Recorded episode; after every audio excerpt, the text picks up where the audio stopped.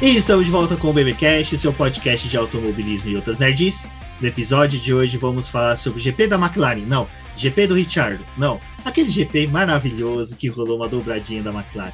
E para conversar sobre esse GP realizado lá na Itália, no Autódromo de Monza, está comigo a Débora Santos Almeida. Bem-vinda, Débora. Olá, amigos, sejam bem-vindos a mais este podcast. E bom, eu só vou ficar feliz com a vitória da McLaren, porque não foi a Ferrari que venceu hoje. É isso. Olha só, já chegou na audácia. Bom, e para conversar hoje com a gente desse GP histórico para nós McLaristas, não podia faltar, né? Como sempre, o Will Mesquita, o pai de todos os McLaristas. Como até eu comentei no Instagram, fico feliz que nesse período de seca eu conheci pessoas maravilhosas, fãs da McLaren, e ele é um dos que encabeça a minha lista de fãs da McLaren. Bem-vindo, Will. Fala, Rubens. Fala, Débora. Um dia feliz, né? Mais de 3 mil dias depois, a gente estava lá na última vez era a última vez da McLaren e era a minha primeira vez em Interlagos e a gente disfarçou algumas lágrimas naquele dia de garoa e hoje não tinha chuva e a gente não estava em Interlagos, não deu para disfarçar, pelo menos eu estava sozinho na hora do show. Bom, e relembrando desse GP lá de 2012 que foi vencido por ele, o maior de todos os McLaristas de todos os tempos, Jason Button, é lógico que não poderia faltar Valese. Bem-vindo, Valese.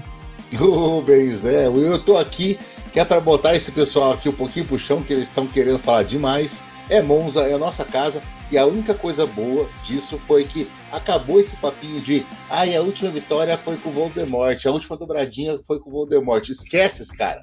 Vai, o nome dele não vai mais ser falado. Saiu das estatísticas, né? E era uma estatística ruim, então é, tá valendo a pena. Bom, mas como a gente falou, vamos falar aí desse GP de Monza, de Monza não, GP da Itália que olha, valeu a pena. Foi um final de semana muito movimentado. Foi um final de semana que nosso relógio biológico já ficou maluco, sexta-feira, com o treino classificatório, a gente ficou assim, hoje é sábado, hoje não é. Por sorte, na minha casa faltou luz e a gente acompanhando aqui com bateria de celular, as coisas, eu ficava assim, deve, pra mim tá parecendo sábado, porque eu não posso trabalhar, não posso fazer nada, só acompanhando pelo celular o que tá acontecendo, então é, no final, para mim, realmente foi um sábado antecipado. Mas antes, né, Débora, de prosseguirmos para o podcast, temos que lembrar a galerinha dos Ricardinhos do Paddock, que é pessoal se inscrever no canal do Boletim do Paddock, porque, como vocês viram, Daniel Ricciardo, Lando Norris e o Zac Brown fizeram o Shui.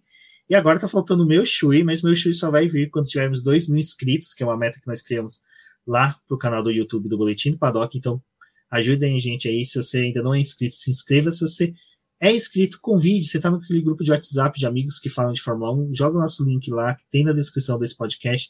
Convide o pessoal a se inscrever no canal do Boletim Paddock para acompanhar nossas lives, também gravações de podcast e auxiliar aí no nosso crescimento. É, eu até vi um pessoal falando no Twitter hoje para o Rubens fazer o Shui, né, para poder também comemorar a vitória da McLaren, mas ele está impossibilitado. Enquanto a gente não atingir os 2 mil inscritos, ele não vai fazer o Shui dele. Então, pessoal, se você está assistindo esse vídeo aqui pelo YouTube ou acompanhando o podcast, né, pelo, seu agregador favorito, aproveitem para poder clicar aí num dos links e ir para o nosso canal no YouTube e se inscrever nele, porque a gente tem muitos ouvintes no podcast, mas que não estão inscritos no nosso canal.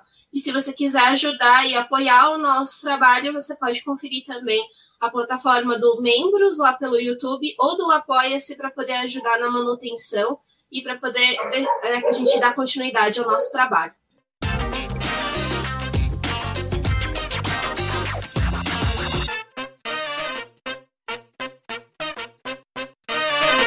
Bom, Débora, treinos livres lá no, em Monza, do GP da Itália, foi, assim, muito mais para teste de pneus, né? Porque na hora que a Pirelli anunciou a gama intermediária, a gente já ficou com aquele receio de que seriam feitos stints longos, que teríamos somente uma sequência de um pit stop, não teríamos audácias para dois pit stop, e isso já foi se desenhando durante os treinos livres, né? É, na verdade a gente já teve a mesma utilização dos pneus que foram usados nos dois últimos anos em Monza, então não tinha novidade e já é uma pista que todo mundo conhece, né? Porque ela tá aí no calendário desde que a Fórmula 1 é Fórmula 1, sofreu algumas alterações, mas para esse ano a gente teve a mesma utilização dos pneus, então, é, como a gente tinha o formato da sprint, a única coisa que ia ser diferente nesses treinos livres é que a gente tinha um treino livre na sexta-feira e outro sendo realizado no sábado, em que eles usaram para poder fazer os testes dos pneus, fazer a verificação dos compostos ali, da sua durabilidade,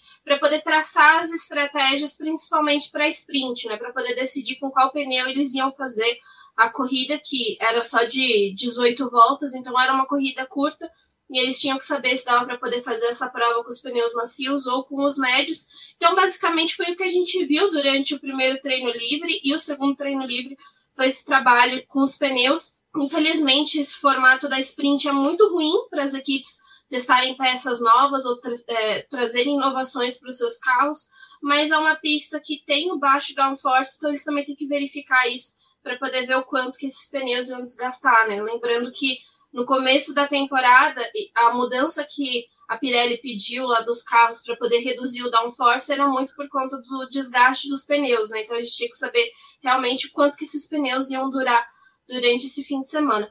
Eu acho que pro coração do Valese a pior coisa foi ver o Carlos Sainz batendo no segundo treino livre, porque ali aquilo doeu. É, o Carlos Sainz ele tá com uma marca terrível de bater em treino livre. Eu não, não sei o que acontece com ele, mas ele adora dar um susto na Ferrari. Então a gente também teve essa tensão de se ele ia conseguir participar da sprint, né? Porque era a corrida que ia definir o grid de largada para o domingo. Mas deu tudo certo, a Ferrari conseguiu recuperar o carro dele e a gente também teve a macumba do Rubens tentando tirar né, o Charles Leclerc da corrida para que Antônio Giovinazzi corresse, né? As preces do Rubens não foram tão atendidas porque ele gastou elas todas com a McLaren. Então, Rubens, da próxima vez se esforce mais. Valência, e aproveitando hoje você aqui, como é que tá esse coração tifoso com o Carlos Sainz e Charles Leclerc? Que quando a gente grava aqui e faz live, eu falo, é a dupla mais forte que eu vejo na Fórmula 1 hoje. Mesmo com o resultado hoje da McLaren, que mostrou que a dupla da McLaren é boa, a gente vinha com várias críticas durante a temporada com o Daniel Ricciardo. Mas a McLaren, a Ferrari, desculpa, tá com uma dupla assim que entrega, né? Quando os dois precisam entregar que eles podem entregar tirando o equipamento que é no braço, Carlos Sainz e Leclerc estão mandando muito bem. É, exatamente. Eu, eu, diria que são, e que é muito legal ouvir isso, que são as duas duplas mais equilibradas são essas, né? Talvez ano que vem, com o Russell o Hamilton também a gente tenha isso na, na Mercedes, mas hoje as duas melhores duplas são essas. A Dé falou, o, o Sainz bateu antes, mas quem fez a maior cagada do final de semana foi o Leclerc. Por sorte, os dois conseguiram largar e, e fizeram o, o, melhor que dava para fazer. Eu acho que a Ferrari ficou satisfeita pelo tudo que eu li em termos de, de imprensa, em termos do que a Ferrari uh, mostrou. Ficou satisfeita porque sabe o que dá para fazer esse ano, está pensando em 2022 e sabe que esse quarto e sexto lugares foram muito bons. Tanto é que na sprint os dois não, não tentaram nada mais. Eles seguraram muito legal essa posição para ficar felizes com a largada hoje. Então é uma pena falar da Ferrari assim em Monza, mas por outro lado, a gente atingiu o objetivo. Will, até esse lance do Carlos na, na Ferrari, a gente vivia falando, né? Saudades que McLaristas tinham, tristeza e tal. Mas, de certa forma, eu tô gostando de ver ele na Ferrari e a forma com que a McLaren tá lidando com os dois pilotos, que cria uma expectativa boa para 2022, né? Cara, eu, eu sou muito fã do trabalho do, do Carlos Sainz. O, engenheiro dele, quando ele corria com a McLaren, eles tinham essa brincadeira de, de soltar esse, essa piada no final da, das corridas em que ele pontuava bem, mas eu acho ele um cara muito. Sabe aquele cara que aparentemente não tem a velocidade natural que o Leclerc tem? No começo do ano, eu mesmo, e o Rubens sabe disso, lá no grupo do, do Papai, a gente comentava que achava que o Leclerc ia destruir o Sainz, tanto em classificação quanto em corrida, e eles estão, eu acho que em sexto e sétimo no campeonato, bem próximos. Em classificação, o Sainz está bem pertinho do Leclerc, eu acho. E o que eu ia falar sobre o Sainz é isso: ele é um cara que entende as dificuldades que ele tem e é muito trabalhador. Ele faz muito trabalho de simulador, ele conversa muito com os engenheiros para tentar superar, talvez, essa falta da velocidade natural, que não faz muito sentido, porque o pai dele é o Carlos Sainz, né? E, e ele consegue, ele sempre entrega. Eu, realmente é um cara que que a gente é, sente falta na McLaren. Hoje a gente começou a ver uma entrega boa do Ricardo, a gente estava questionando muito isso. Ninguém consegue ficar zangado com o Ricardo muito tempo. E parece que, assim, em sete dias que eu desisti do Ricardo, eu tive que voltar a abraçar, né? No sábado à noite eu falei lá no grupo do papai assim, que se o Ricardo servisse para alguma coisa, ele ia passar o Verstappen na largada, né? O cara realmente é desses que faz a gente engolir nossas palavras. Eu gosto muito do Sainz, eu gosto muito do Leclerc. Sobre a Ferrari me impressionou, me impressionou muito o resultado. O Valese pode falar com tristeza e eu também estou falando com tristeza porque nessa disputa da McLaren com a Ferrari a gente sabe que umas pistas favorecem um carro e outras favorecem o outro. E nas pistas em que a McLaren é favorecida, a Ferrari tem pontuado muito bem. Hoje foi uma pista em que a Ferrari pontuou muito mais do que eu imaginava que ela ia pontuar, pelo que a gente viu nos treinos, inclusive. E eu estava apostando aí que ia ter entre McLaren e Ferrari pelo menos um Alpine ou, ou mais alguém ali. O, o, Gasly é uma nota de sorte da Ferrari, né, o que aconteceu com a AlphaTauri. E os caras pontuaram bem. Essa diferença que a McLaren abriu não vai servir para muita coisa. Eu acho que a briga vai até lá no finalzinho do ano, com certeza. Eu quero, eu quero falar duas coisas depois do que o Will falou. Primeira coisa foi que depois do, do acidente entre o Hamilton e o Verstappen, que a gente vai falar sobre isso, ver McLaren Ferrari, McLaren Ferrari os quatro primeiros, para mim deu uma aquecida no, no, coração, frio na barriga, Também. foi uma coisa genial. E segunda, que nos grupos dos tifose que eu tô, nós nunca falamos da McLaren, tá? Então, se vocês estão falando de, de Carlos Sainz e Leclerc no, no Papaya, eu fico feliz de saber isso. A gente sempre fala, sempre fala. Na, uh, na hora que teve a relargada, que teve ali o Leclerc entre os dois pilotos da McLaren, eu falei, é tudo que a gente precisava agora, uma Ferrari no meio dos dois. Eu até comentei por causa da Apple, seria um tremendo de um pódio com Leclerc ou Carlos Sainz em terceiro, assim, para completar, sabe? Seria uma coisa bem emocionante para ver, tanto pela amizade que eles têm entre os pilotos, como também ter uma Ferrari no pódio com a McLaren, seria algo assim, para fã mesmo, sabe? Eu já tava chorando, era para chorar mais ainda de emoção.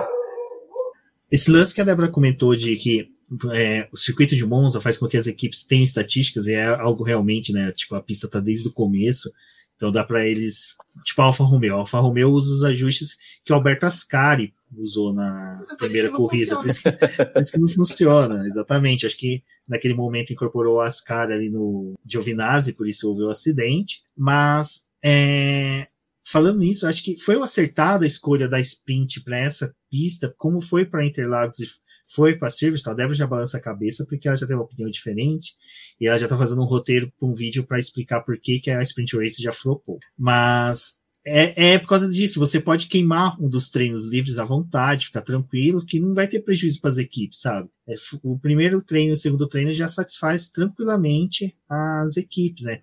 Primeiro não, primeiro e terceiro, né? Porque o um não é realizado, mas enfim. Uh, a sprint, na minha opinião, ela foi legal porque deu uma dinâmica diferente para a corrida. Foi uma pena Gasly não largar, que eu acho que teria sido bem legal ele e Valtteri Bottas voltando lá do fundo para poder buscar posições. Mas Valéz, você, Sprint Race, você gostou? Pra mim vai ser Sprint Race. Eu, cara, eu tô com certo cervelli nessa. Na primeira edição que teve lá em Silverstone, a gente conversou bastante pelo Twitter sobre isso. Não, eu também acho que é corrida, mas uh, aí o problema é de quem escolheu o nome, entendeu? A Fórmula 1, com medo de ser comparada à Fórmula 2, que tem Sprint Race, criou, ah, não, é Sprint Qualify. Não, cara, é Sprint Race. Pronto, acabou. Estão correndo, estão disputando posição.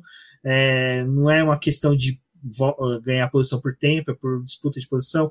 Você tem pódio fake, então é complicado. Mas você, Valério, o que, que você viu desse Sprint Qualify aí? O que, que você gostou?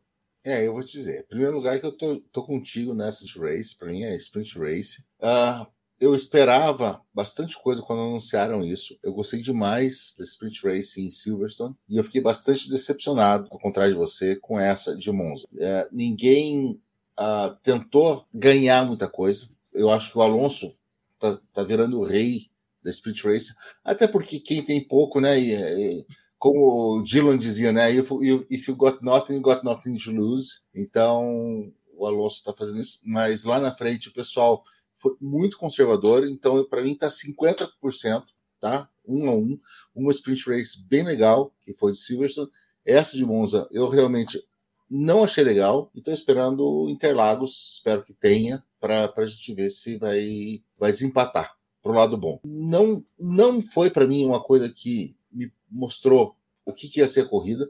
Muita gente falou assim: nossa, se sprint foi isso, a corrida vai ser uma bosta.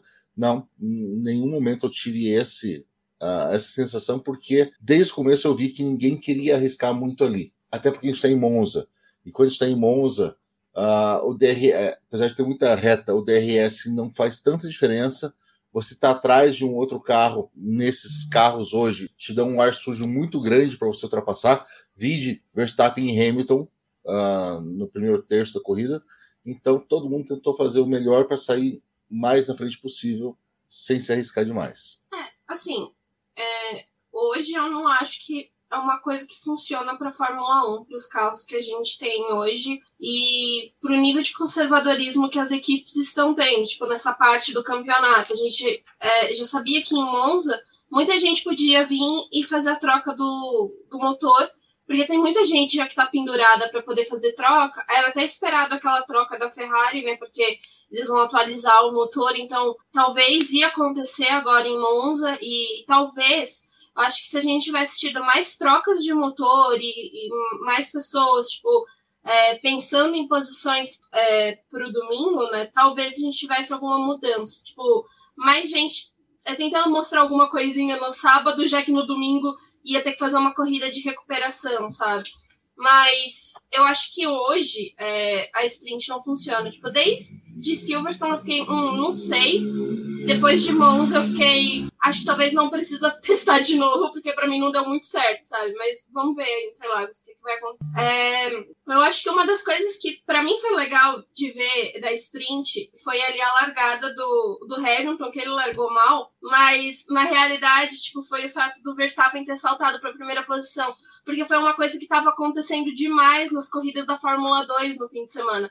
Quem largava do lado que é considerado o lado sujo da pista estava tendo uma vantagem do que o, o piloto que estava na pole, né? Então, é, é, uma, é, legal quando a gente vê tipo, algumas coisas que acontecem na corrida da base, é, voltando e acontecendo também na corrida da Fórmula 1. Porque, tipo, também o traçado que eles estavam fazendo ali na reta, tipo, de vir jogando o carro pro lado que é o lado mais sujo, tipo, esse movimento que eles estavam fazendo na pista estava deixando, acho que a pista talvez até mais emborrachada daquele lado, ajudando mais o piloto que estava na segunda posição.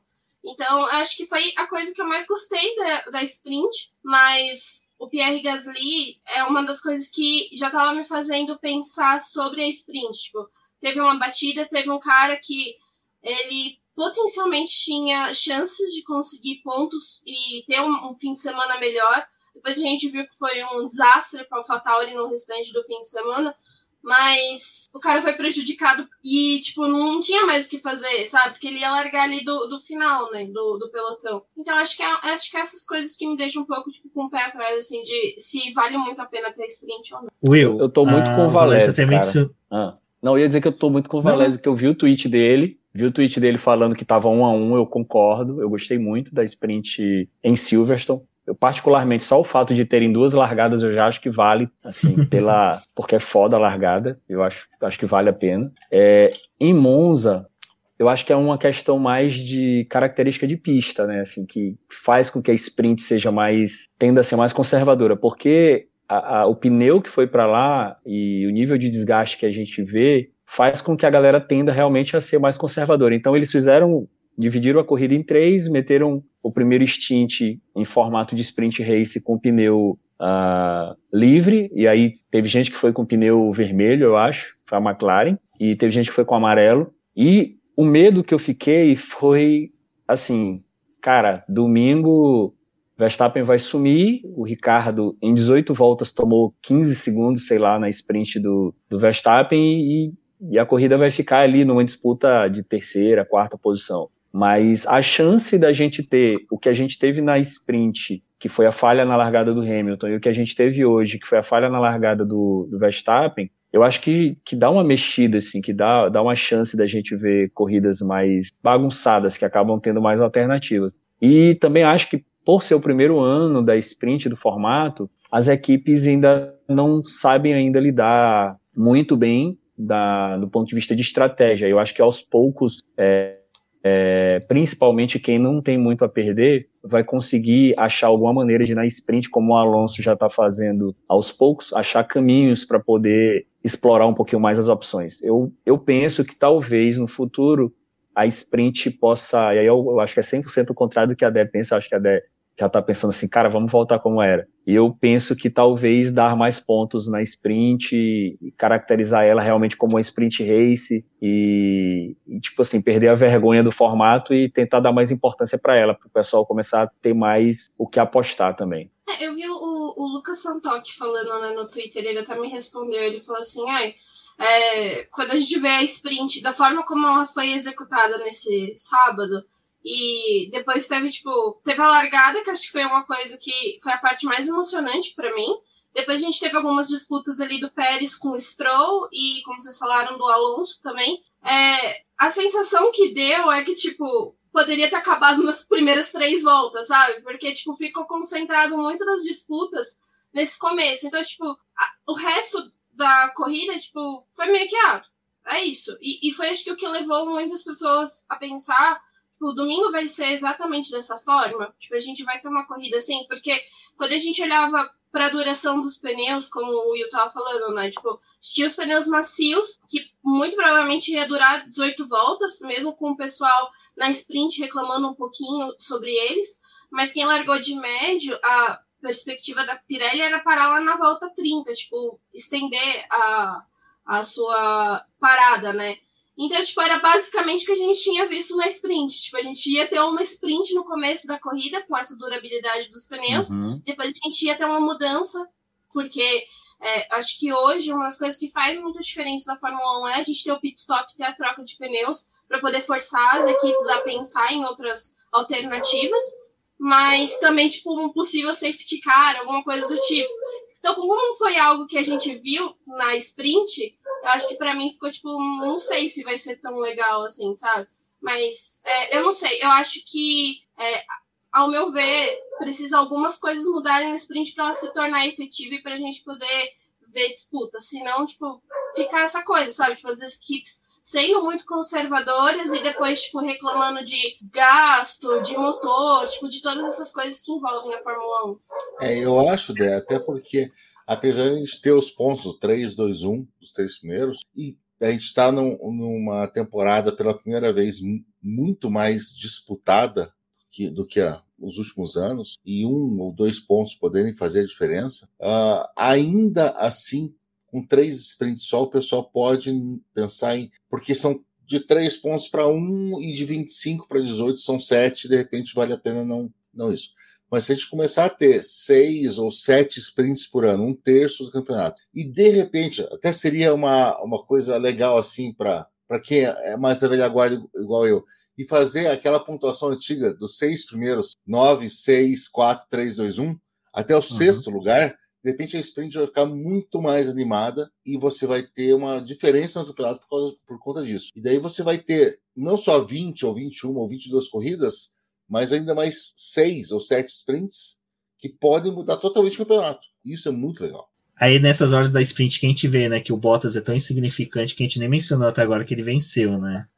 o, Bottas, o Bottas foi ao contrário dos outros pilotos, precisou assinar o contrato para poder fazer alguma coisa, né? Enquanto que os outros não. Mas isso daí também tem um pouco da troca de peças, né? Que a gente, como a Débora falou, esperava a Ferrari trocar, a própria Mercedes trocar, a Red Bull trocar. Isso eu acho que teria sido mais emocionante do que a sprint em si. Se todos esses pilotos tivessem feito troca, imagina, Lewis Hamilton, o Bottas já saiu lá do fundo, Verstappen, até as próprias Ferraris largando lá do fundo, teria sido, acho que, um pouco mais emocionante do que a sprint. Mas a sprint no final teve a vitória aí do Valtteri Bottas, Verstappen em segundo. Lewis Hamilton que teve uma largada que, olha, Weber Barrichello total, tipo... Não só isso, o Bottas, né? Porque o Bottas ano passado também em Monza e esse ano ele já provou que ele tem uma dificuldade para largar, né? Então acho que talvez é, o Hamilton estava inspirado no Bottas. E aí a gente teve, né, Débora, seu coração partido, que foi de Giovinazzi, que brilhou, né? Tava na casa da mama, tava a nona lá na arquibancada, assistindo ele. É, a gente tem que falar mais Não, podia parar só no é. Passar pro próximo, porque eu senti todo o peso do mundo, toda a dor do mundo. Caiu o celular do Will. Ó, é emoção. Uma letra, uma letra foi um mundo de emoções em uma letra foi é. Não, gente, é porque é, aquela coisa, né? No sábado eu achei que era o dia do, dos humilhados serem exaltados. Eu não contava que o domingo estava ali, entendeu? Então, assim, foi até o que eu falei no Twitter, né? Eu falei, é, bom, é o que me leva a crer que o Giovinazzi conseguiu. Terremoto na casa do Will. A cachorra é. pulando aqui.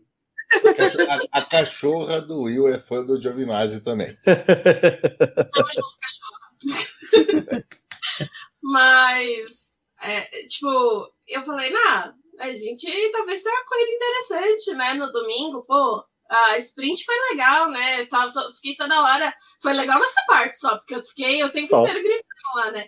Falando, Pérez, fica longe do Giovinazzi, fica longe do Giovinazzi. Aí eu tava ali toda inspirada, comparando o tempo dele com as Ferrari, porque a única coisa que eu podia comparar, afinal, tem o mesmo motor, né? Então a única coisa que dá pra poder comparar desempenho com a Ferrari mesmo. E aí eu falei, não, amanhã, amanhã vai ser o dia. Amanhã a gente vai ter um dia de Russell, entendeu? Todo mundo vai brilhar, todo mundo vai sair na rua. Não pode sair na rua ainda mesmo. Vamos todo mundo se abraçar no Twitter, todo mundo defender o Giovinazzi, entendeu? Vai ser isso que vai acontecer. E aí não, porque né, não rola. Então eu falei, eu falei, o que me leva a crer é que o Giovinazzi assinou, entendeu? Ele assinou com a Alfa Romeo, que não é possível uma desgraça acontecer tantas vezes com a mesma pessoa, entendeu? É, o ruim é que o Giovinazzi ele não causa a mesma comoção que o Russell, entendeu? Mas é isso. ainda, ainda. Vai ainda. causar. Ou não, né? Não sei. Já aceita, né? Não, de, de 2025, Giovinazzi e Mick Schumacher na Ferrari. Mick Schumacher. Giovinazzi e Mick na Ferrari? Quero. É, é, que eu tava pensando antes em Giovinazzi e Carlos Sainz, entendeu? Porque eu não, não sou uma pessoa que considera muito Leclerc. Mas depois de hoje, eu acho que não vai rolar, entendeu? É meio, talvez, Bottas e Raikkonen. Então, eu acho que pode ser um Mick Schumacher e um Giovinazzi melhor que Mazepin e, e Schumacher. Não, mano, 2025, 2000, só nós vamos lembrar do nome Mazepin. Só a gente que faz podcast, que gosta de Fórmula 1, só cabeça de gasolina vai lembrar o nome Mazepin daqui a quatro anos. Porque ninguém mais vai saber que Mazepin passou por Fórmula 1. Eu tenho eu, essa esperança. Eu também tenho eu essa também impressão. Tenho. Mas enfim, né? Vamos falar de coisa boa. Giovinazzi na corrida, não. Mas na Sprint Race, cara, eu acho que eu, eu, fico com o que o Fábio Seixas falou no Twitter. É interessante que eles colocaram Silverstone, é, Monza e Interlagos, porque Interlagos também já é uma pista um pouco mais diferente, dá para ter uma noção um pouco aí do que, que eles pretendem. Ficar, se ficar, todas essas ideias de mudanças é, é interessante, porque você tem que realmente fazer os pilotos se motivarem a ultrapassar, não só o Alonso que tenha tem nada a perder, né? Ele já virou o Mr. Sprint, né? O cara, é, eu já exaltei ele bastante aqui, falando que ele é um vórtice no meio de toda essa cadeia da Fórmula 1, que o cara consegue mudar toda a realidade de tudo. Mas, vamos aguardar. E aí, né, pra corrida. Peraí, não. Antes de mais nada, a gente tem que falar também do querido Stroll, né? Não, Stroll não. Eu vou ter que cortar aqui, pera. Olha o capão. Aham. Uhum. Eu rolei ela e tava lendo o um negócio da corrida, em vez de ser da, da, da sprint. Ai, vamos falar da medalha? Medalha, medalha, medalha, medalha. Né? tá, então vamos falar da medalha. Nem vou cortar essa parte. Uh, surgiu a medalha, né, Débora? É, antes era o color de louros, né? Tudo. Acho que faltou louros na Itália. O pessoal, nem, o pessoal foi na cozinha roubar louros, a nona não deixou. Manjericão. Nossa, a coroa de manjericão ia ser boa. Mas teve essa medalha, né? Vai, Débora, você não vai conseguir comentar. Will, o que, que você achou da medalha? Cara, bicho. Tudo que me faz lembrar o, o Eccleston já fico meio torcendo o nariz, né? E tinha uma época aí que ele fez essa proposta de fazer o título mundial por medalhas, né? Primeiro lugar, medalha de ouro e tal, e fazer que nem a Olimpíada para contar, cara. Pódio fake, medalha fake, tudo fake. O pódio é um caminhão, né, Valézio? Eu... Pódio, não.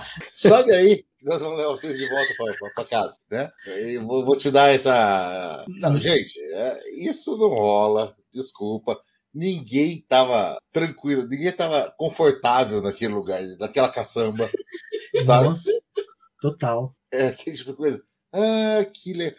Vocês estão ouvindo, só não estão vendo eu, eu, eu acenar com a mão assim, aquele sorriso assim, amarelo, dizendo: Que legal que eu tô aqui. Eu queria tanto estar na pizzaria. Não, Esqueça, gente. Não, não, não, Cara, imagina esse caminhão em Interlagos. Imagina esse caminhão em Interlagos, passando em é, frente a ao setor A. coisa boa é isso. É quem, é quem tá aqui bancada. Porque eu fiquei imaginando o Froza com o megafone, com esse caminhãozinho Sim. passando na frente dele.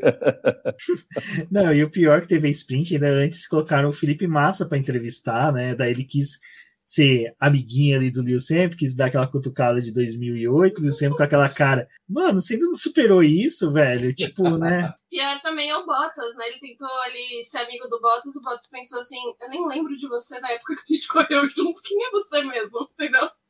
Ai, Gente, sério, sério. Lando Norris era uma criança quando o Felipe Massa corria na Fórmula 1. Nós que lembramos. A gente tem que pensar isso. O A gente tem negócio, camiseta disso. é, o negócio continuou. É muito legal. É a mesma coisa que o Coulter. Sério, o Coulter pra mim ficou cringe, pra usar, né? Muito. O, o, Coulter, o Coulter ficou cringe entrevistando a galera. Não, a gente. Agora a gente conhece até outras partes do Cutter, né? É, não, eu não, não, não, não. Não. Eu não vi, eu fiz questão de não ver. Cara, eu queria saber quem que é o empresário do Coulter, velho, pra conseguir colocar ele em tudo, velho. Até no pódio hoje ele tava. Cara, é impressionante. cara é bom. Não, mas o negócio é que ele só tava ali porque pegaram o microfone e tiraram do Márcio. Falou, daqui, você não vai fazer isso de novo, não, meu querido. Hoje não, entendeu? E o pior é que o Felipe Massa tá, tava substituindo o Will Bustle, né? Ele comentou pela Sky Sports, aí depois ele ficou fazendo aquelas entrevistas no paddock no lugar do Will Bustle, É embaixador da Fórmula 1 agora. embaixador da Fórmula 1. E eu quero aproveitar que a gente está falando nisso e ah, fazer uma elegia a Marina Becker, porque os track walks dela estão cada vez melhores, sinceramente. Eu já fui, não vou dizer que eu fui um detrator dela, mas eu já, eu já torci o nariz para ela, já no começo, e hoje os track walks dela estão, estão cada vez mais técnicos e mais espontâneos. Ela anda falando assim com uma espontaneidade em casa e mostrando. Hoje ela mostrou ah, uma, uma parte do carro assim, espetacular que é o, o cordão umbilical, tá? Ontem ela mostrou, ela fez, ah, olha aqui, tá como é, como é que é a parte do, do descanso de cabeça e tal. Ela conhece o carro inteiro, ela tá sabendo de tudo, e eu quero aqui fazer o meu meia-culpa e dizer, Mariana Becker, continue para sempre na Fórmula 1, porque você tá genial. Eu, Mas eu fui muito muito detrator da, da Becker na época de Galvão e tal. E fazia muito tempo que eu não via, Valese. E tu falaste agora, eu vi em Spa, assisti pela Band. Normalmente eu tô vendo pelo aplicativo, mas Spa eu vi pela Band. E 100% que tu falaste. Ela mostrou o completo, assim, muito espontânea, super à vontade, com conhecimento e eu fiquei achando que ela é a melhor parte da transmissão da Band. Ela fica mais à vontade, né? Parece que ela tá mais tranquila agora. Parece que ou, ou antes o pessoal de produção deixava ela mais engessada, mas agora ela tem, ela chama mais. É, para quem acompanha ela nas redes sociais, ela também tá mais junto com a galera, tipo, você vê ela trocando mais ideia, postando coisas de equipes, então a gente tá tendo ela mais solta. Acho que é aquela coisa de, de você sair do engessamento que, uma, que a Fórmula 1 tinha na, na Globo e tá numa possibilidade de ter mais tranquilidade para poder é, entrar durante a transmissão, soltar uma informação. Então, quando você tem essa possibilidade de soltar essa informação na transmissão, você também tem a tranquilidade de ir atrás. Eu acho que antes ela ficava meio assim, pô, para que, que eu vou atrás de uma informação se dificilmente eu vou entrar ao vivo para falar, né? E agora não, agora ela consegue entrevistas, ela faz entrevista para outros jornais da Band, até para o YouTube. Então, acho que com essas possibilidades que ela está tendo, ela está conseguindo se, ser mais ela dentro da, da transmissão da Band. É que a gente sabe que o que faz diferença na Fórmula 1 é você ir em todos os GPs, de certa forma, todo mundo te vê, e aí você também consegue ter um pouco mais de informação, ter um pouco mais de contato, né? Então, é, as coisas ficam mais espontâneas e menos engessadas, porque tá todo mundo vendo ela sempre. Né? Tipo assim, já tinha isso na época da Globo, mas eu acho que agora também tem o fato de que eles estão conseguindo trazer mais entrevistas dos pilotos, porque quando tava na Globo, a gente tinha menos entrevistas e as entrevistas eram mais com o pessoal que era o destaque da temporada, né? Então, principalmente os líderes. Agora, tipo, todo fim de semana tem alguma entrevista nova com algum piloto do grid. Isso aí é qualquer um piloto, né, que eles estão entrevistando, não é só Hamilton, Verstappen, essas coisas. Então tá, tá bem legal por esse lado. É, hoje em dia, as três melhores fontes de informação da Fórmula 1 são Mariana Becker, Ju Serrazoli e Débora Almeida. Ou seja, no Brasil, no Brasil, Fórmula 1 é feminina, tá? Vou chorar agora. e logo, logo a Débora estará ao vivo nos, nos GPs. Se tudo é certo. Aí eu vou, eu vou ser que nem o Jaime Brito, só vou ficar atrás com a cadernetinha assim, anotando, sabe? Fazendo as coisinhas. Levando água, levando as coisas. É com muita honra e prazer. E eu vou dizer para todo mundo assim: conhecia de ser famosa. 2014, primeiro GP dela aqui, ó, fiquei chapado com ela. É. Vocês pensam o quê? Eu conheço cada podre dessa menina. Já enchi a cara com ela, já. Bom, agora a gente vai para a corrida principal, né? Que, assim, já começou de uma forma um pouco chata, porque a gente vai voltar no assunto do Giovinazzi, né? Não. Esquece isso. Esquece isso, Débora. Agora esquece. esquece. Giovinazzi. a gente vai passar pelo acidente, depois do acidente você esquece. Mas eu acho que o Gasly é meio que unânime. Todo mundo gosta dele, sabe? Se você não gosta com piloto, se gosta com pessoa, ele é um guri muito gente fina, assim. Ele tem, um, parece que ele atrai as pessoas, ele, então ele tem esse lado. E quando saiu que o Tsunoda já não ia largar, então acho que metade do pessoal falou, mano, o que, que o Tsunoda ainda tá fazendo aí? E a outra galera, quando viu que o Gasly não ia sair, falou, pô, né? Tipo, pena, né? O cara tinha feito uma excelente classificação na, na sexta para sprint. Na sprint sofreu um acidente, mas vinha vindo fazendo excelentes corridas, tá tendo bom desempenho. O único ruim dele está sendo a dor nas costas, de carregar a equipe sozinho nas costas, é uma coisa que logo, logo eles têm que rever isso. Mas, né, Débora, quando saiu a notícia, a gente já teve um impacto disso na internet, o pessoal já reclamou, falou, pô, né, o Gasly que era um piloto que a gente queria ver o retorno dele para a pista que ele venceu, então seria interessante ver essa corrida dele. É, a gente teve a batida do Gasly ali na sprint e foi algo que até levou a AlphaTauri para o domingo fazer a troca dos componentes do motor dele e também do câmbio. Então ele era um piloto que já ia ser punido nessa corrida. Ele ia ter que largar do pit lane, né? Então é, já ia ser complicado porque ele ia largar depois que todo mundo passasse, né, pela linha ali principal. E aí ele ia ter que correr atrás, né? A AlphaTauri, ela também tem algumas vezes alguns deslizes de estratégia que acaba fazendo os pilotos perderem posição, principalmente o Gasly, porque, como você falou, que tá se destacando mais, né? Mas ali na, na volta de alinhamento pro grid, o Tsunoda já teve um problema no carro e a AlphaTauri tentou resolver o problema ali no grid, eles não conseguiram. E até foi interessante, porque eu tava dando uma olhada na nota que eles é, soltaram, né? Eles meio que não tem uma explicação para o que aconteceu. Foi uma coisa no sistema do carro do Tsunoda que deu problema. É, possivelmente tipo, ligado ao freio, porque ele estava sentindo na, na freada ali para poder fazer a volta de alinhamento. Eu acho que eles tomaram a decisão muito tarde de levar o carro para os boxes, porque talvez nos boxes eles iam ter mais condição de tentar arrumar o carro. Eles levaram, faltava menos de 10 minutos para a corrida começar. E aí eles falaram que até tentaram verificar o carro e fazer algumas coisas. O Tsunoda mesmo falou que eles tentaram recuperar o carro para ele voltar para a pista, mas acho que o tempo foi muito curto e o time foi muito ruim para poder tentar resolver alguma coisa ali do carro. Então o Tsunoda já tinha sido declarado que ele não ia poder largar, mas o, Tsun o Pierre Gasly eles tentaram ainda, né? E o Gasly abandonou com três voltas. Não tinha condição da AlphaTauri é, correr e eles falaram que eles vão ter que verificar isso para poder ver o que aconteceu com o carro, porque foi algo muito, acho que, atípico para eles. É, é uma pena, porque a gente já teve. Já é um grid curto, né? São 20 carros. E aí a gente teve a perda de dois carros, assim, tipo, já no início da corrida. E como você falou, né? O Gasly ele tá sendo um destaque na temporada, ele fez uma boa classificação ali na sexta-feira. Então foi bem ruim a gente não ter esses dois pilotos aí participando da corrida.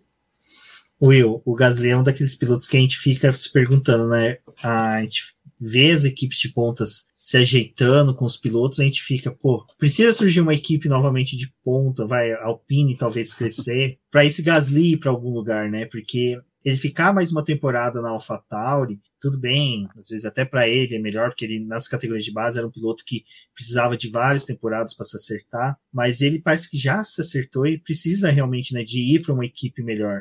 É, cara, assim, a gente, a gente vive. Quem gosta de esporte geralmente, é, e Fórmula 1 particularmente, a gente vive muito de histórias de redenção. Assim. E a história do Gasly, vocês falando do Gasly antes, que, que ele mobiliza muita gente, muita gente gosta e tal, tem muito a ver com essa história dele de redenção dos maus tratos, entre aspas, claro, que ele sofreu na, nas mãos do maquiavélico Helmut Marko, porque a, a narrativa é essa, né? Que ele foi um cara que foi menosprezado e tal, e que ele se reencontrou na, na AlphaTauri. Uma pena muito grande ele não ter corrido, porque o atual vencedor da corrida, e, e porque para a AlphaTauri pesava muito Monza para o campeonato de construtores, eles para dar aquele passo na briga com a, a, Alpine e com a Aston Martin, eles precisavam do Gasly lá em cima, brigando por, por bons pontos. Como tu falaste, ele tem que carregar é, a equipe toda, então é uma disputa em que a, a equipe já está entrando capenga, né? Está entrando manca, porque está entrando só com um piloto, não que a, a Aston Martin tenha dois, né? Mas para a gente é uma pena, e a gente tem que acrescentar que a AlphaTauri ela é base, ainda tem base, eu acho que em Faenza, né, Valese? Eu acho que é uma equipe italiana, né? E e não, não disputar uma equipe italiana em Monza é, é meio que triste, né? A Dé falou bem, né? Um grid curto, a gente perdeu dois pilotos, a gente já tem o Mazepin, menos um, e o Giovinazzi fez o favor de bater no começo, e aí menos quatro, né? É aquela coisa, é, com bom carcamano, eu te digo, em 2009 o Leclerc venceu essa corrida, depois de muito tempo da Ferrari sem vencer em Monza. Em 2020 foi o, o Gasly com a AlphaTauri, que é uma equipe italiana, e esse ano foi o, Ric o Ricciardo, que tem um pai italiano, que é tem um, nome, um sobrenome italiano, ou seja, a Itália continua representada. Alfa Tauri é, é outro nome para Aldebaran, que é uma estrela da, da constelação de touro, que significa aquela que segue. Então, é, é bem interessante isso, por, por, ser uma segunda equipe da Red Bull, mas eu concordo plenamente com o Will que o, o Gasly merecia ter a chance de estar disputando lá na frente. Não sei, é, não é que não sei, eu acho que ele poderia estar numa das quatro grandes. Poderia tranquilo. E ah, por mais que eu goste do Pérez, eu ainda acho que o Gasly seria um melhor companheiro pro, pro Verstappen do que o Pérez é. Mas um, no lugar de um Ocon, né, na, na, na Alpine, como o Will falou, disputando uh, todas as vezes entre os top 10, eu acho que o Gasly é um cara que talvez esteja na época errada da Fórmula 1. É uma geração muito densa, né? Essa. Uhum. Veio muita gente boa. Fazia tempo, né? Nem tanto que assim, eu falo pro pessoal, a geração depois da Fórmula 2 que veio dessa, só tivemos o Mick Schumacher de bom piloto, assim. O Tsunoda, por incrível que pareça, fez uma temporada excelente na Fórmula 2, não é o mesmo Tsunoda que o pessoal vê, por isso que o pessoal pega os podcasts no começo que eu falava que eu tinha uma boa expectativa de Tsunoda, era baseado no que ele fez na base. Na base esse moleque foi um demônio, foi muito bom, foi excelente, foi melhor, teve melhor estreia até que o próprio Mick Schumacher e outros pilotos, como Leclerc, entre outros. E aquele teste que você tinha mencionado também, né? Os testes de pré-temporada dele, a Sim. avaliação dele com o carro da AlphaTauri não era ruim. Ele tinha uma tocada muito boa com o carro da AlphaTauri. E aí a gente entra naquela. Aí a gente falando agora da questão do, do Gasly de voltar para a corrida. Você vê que aquela ideia do Toto Wolff às vezes não é tão maluca de um terceiro carro, né? Você pega e você fala assim, pô, um terceiro carro ali pro Gasly na Red Bull, quem sabe não seria algo interessante para as equipes. Bom, mas agora voltando para a corrida, deixa eu só achar no cursor do mouse, localizei ele. É, Débora, é que assim, eu tô tentando enrolar para poder falar, né, dele. Não, eu tô brincando, vou segurar um pouquinho mais a sua dor.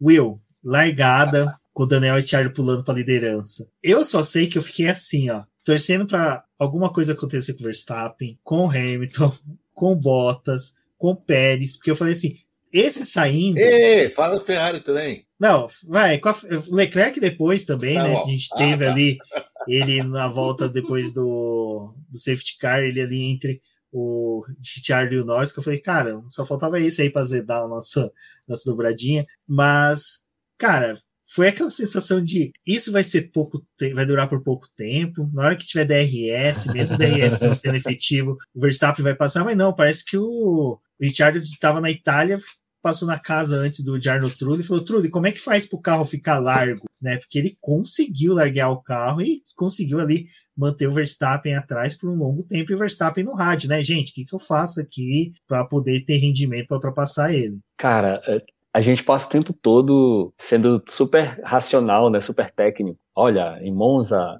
o efeito do DRS é pequeno porque a configuração é de baixo downforce, então abrir a asa não dá tanta vantagem assim. Ah, a gente viu a velocidade máxima da McLaren foi muito boa, só estava atrás da, da, da, da Alfa Romeo e tal, então as perspectivas são boas para as McLaren se segurarem e tal. Mas, caramba, começa o fim de semana, a minha expectativa era assim, cara, Mercedes vem forte, a Red Bull vem forte, se a McLaren ficar em quarto e quinto, vai ser legal.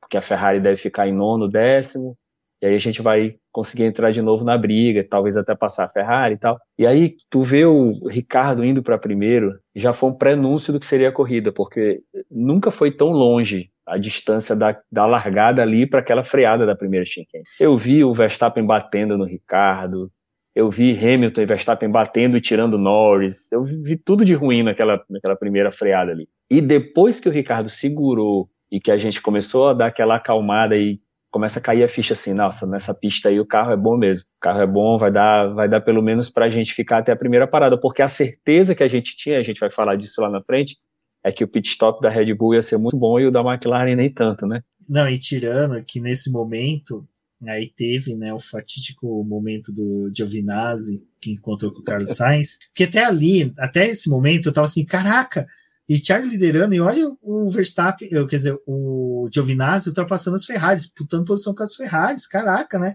O cara tá realmente correndo com não, não é com as facas nos dentes, ele tava com currículo nos dentes, né, para poder mostrar serviço. Aí teve a batida, aí eu, não, tomara que esse maledeto volte com o carro na pista. Aí bandeira amarela, aí safety car virtual, eu falei, fudeu. Ups, fudeu. Fudeu, vai aproximar todo mundo, Verstappen vai encostar, vai começar a encoxar o, Richard, ferrou de vez. É quando saiu o safety car, que é ali. Mas e aí, Débora, você viu o Giovinazzi sem bico, sem frente? Não, primeiro, primeiro eu vou falar da largada da McLaren, porque, é, né, acho que vamos rolar um pouco mais, né? E rolar o defunto mais, né, empurrar... Né? Ah, a McLaren foi mais longe que a Alfa Romeo, entendeu? Então, vamos falar da McLaren. É, a largada do, do, Ricardo foi muito legal também, acho que por conta disso que a gente observou de novo, tipo, o cara que largou da segunda posição conseguiu ter uma, é, um desempenho melhor com o piloto que estava largando da primeira posição. Eu também vi a mesma coisa do Will, eu nem queria ver a largada, porque eu tinha certeza que ia o pessoal ali da frente ia ter um boliche. É, talvez eles estavam um pouco mais protegidos porque o Bottas estava mais atrás, né? Então não tinha. Aliás, é, os carros da AlphaTauri saíram de perto do Bottas porque ficaram com medo, entendeu? De ter um outro boliche que tá largando lá atrás, entendeu? Então, o pessoal não quis largar perto do Bottas, deixa ele largar aí sozinho e vida que segue pra corrida. Mas eu acho que esse começo foi muito legal. A, a parte do Giovinazzi não, não foi legal aquilo, aquilo foi triste. Porque, gente, a largada foi muito boa. E eu, e eu tava com medo da largada dele, porque tudo bem, tipo, na sprint ele conseguiu conservar a oitava posição, mas ele é, tava vindo de uma sequência de largadas muito ruim, tipo, tanto que foi. É, o pessoal fez entrevista com ele em algumas corridas atrás, ele, gente, tipo, eu não sei de onde vocês estão tirando que eu tô conseguindo largar bem, sabe? Tipo, isso estava acontecendo no passado, esse ano não tá rolando mais. Então, tipo, a largada dele foi muito boa é, olhando para o desempenho que ele teve e as Ferraris tiveram na sprint, era para poder ter conservado e ficar entre os 10 primeiros e conseguir pelo menos um ponto, assim, tipo, é, aquela coisa, como o Will falou, né? É, a perspectiva da Alfa Romeo era de algo dar errado no pit stop, no momento que eles iam optar por fazer o pit stop, porque aquela equipe consegue errar, assim, tipo, um momento de chamar piloto para os boxes, o momento de fazer realmente a, a troca de pneus, a Alfa Romeo consegue estragar tudo em pouco tempo. Então, é, era tentar conservar pelo menos alguma posição ali para poder ganhar ponto. Tipo, era isso que a Alfa Romeo tinha para poder fazer esse fim de semana. E aí teve a batida. É, vou falar que não concordei com com a punição. Então, o Valese está aqui para poder defender o ponto dele. E eu até agora estou pistolando com o Rubens, porque eu não concordo com aquela punição. Porque, assim, ele já se lascou. Ele já tinha quebrado a, a asa ali, sabe? Para mim, a culpa foi do Sainz. Mas, e, olha, eu tô culpando o Sainz, eu gosto do Sainz, entendeu? Eu gosto do Sainz, eu tava falando na live que eu tava torcendo pra um pódio da Ferrari com o Sainz, agora eu não torço mais, não, não vou mais torcer. não vou mais defender o Sainz. Mas, assim, ele teve a parcialidade de culpa dele por ter. Aí, ó. Agora fui eu. Mas eu é, concordo com a Débora também. Achei estranhíssima a punição, aquela justificativa de rejoin unsafely e tal. Eu achei que quem bate atrás é culpado e era Ferrari atrás, então 5 é segundos é, é, pro Sainz. Eu entender isso, porque, tipo, ele, ele voltou pra pista é, ali, tipo, era largada. Então, tipo, a gente parte da, da questão de que ia ter gente espalhando mesmo na largada. Poderia acontecer, ele espalhou. Mas, tipo, o toque dele não aconteceu de certa forma, porque ele voltou para a pista, aconteceu, tipo, metros depois. Eu não sei de onde que tiraram aquele é, Não, e, e brin brincadeiras de... à parte, brincadeiras à parte, é, é, a gente vê isso, e é um, uma regra não escrita, que os comissários, eles são mais é, tolerantes com incidentes na primeira volta, né? Porque uhum. tá todo mundo junto e tal, e tem muita coisa que não dá para evitar. E ali eu achei que, que não caberia punição por ser uma confusão oriunda da disputa de, de primeira volta. Mas é aquela coisa, né? tem, há, há precedentes para se punir esse tipo de manobra de voltar e tal e causar um acidente, etc. Eu não puniria, né? Ferrari e tal. Não, e, e, e eu achei, tipo, 5 segundos. Depois, mais pra frente, a gente teve a, a mesma punição de 5 segundos pro Pérez, né? Na, naquela disputa que ele teve é, o ganho da posição com o, o, Leclerc, né? Então, obviamente, até o, o, o Gabriel Salaf, lá do Zona de Ultrapassagem, falou: Não, eu quero ver a Débora pistolando no podcast. E até na hora eu falei, gente, falei pro Rubens, né? Porque o Rubens estava do meu lado, é a única pessoa que pode escutar eu esbravejando com alguma coisa né, no momento da corrida. Eu falei, não, essa Ferrari, essa Ferrari comprou a FIA de novo, tá em casa. É por isso que não puniram o, o Sainz. Aí vai, vão punir o piloto, não tem nada a ver com isso. O problema é, realmente, que a Alfa Romeo ela não declara o, o seu imposto ali na, na, na Itália, ela tá declarando na Suíça, entendeu? Então rolou uma rivalidade, não gostaram. É, tô pistola até agora, entendeu? Então, assim, hoje não foi o meu dia de glória e não sei como será. É, Pode se defender, Valécia. É, eu, vou, eu vou dizer pra você, começar da, da largada, é, como na sprint, quem largou do lado, aspas aqui, coelhinhos voadores sujos, se deu melhor. O Verstappen tentou brigar com o Ricardo e quando viu que ia, se brigasse com o Ricardo, ia perder a posição para o Norris também. Uh, ele espalhou de volta e voltou. Foi bem legal isso. Uh, nenhum, nenhum problema. É normal. Ele percebeu que ia perder a segunda posição e voltou. Então foi muito bom. Foi dentro da reta. Em relação ao Giovinazzi, eu concordo contigo que não cabia punição porque ele foi punido pelo que aconteceu, tá?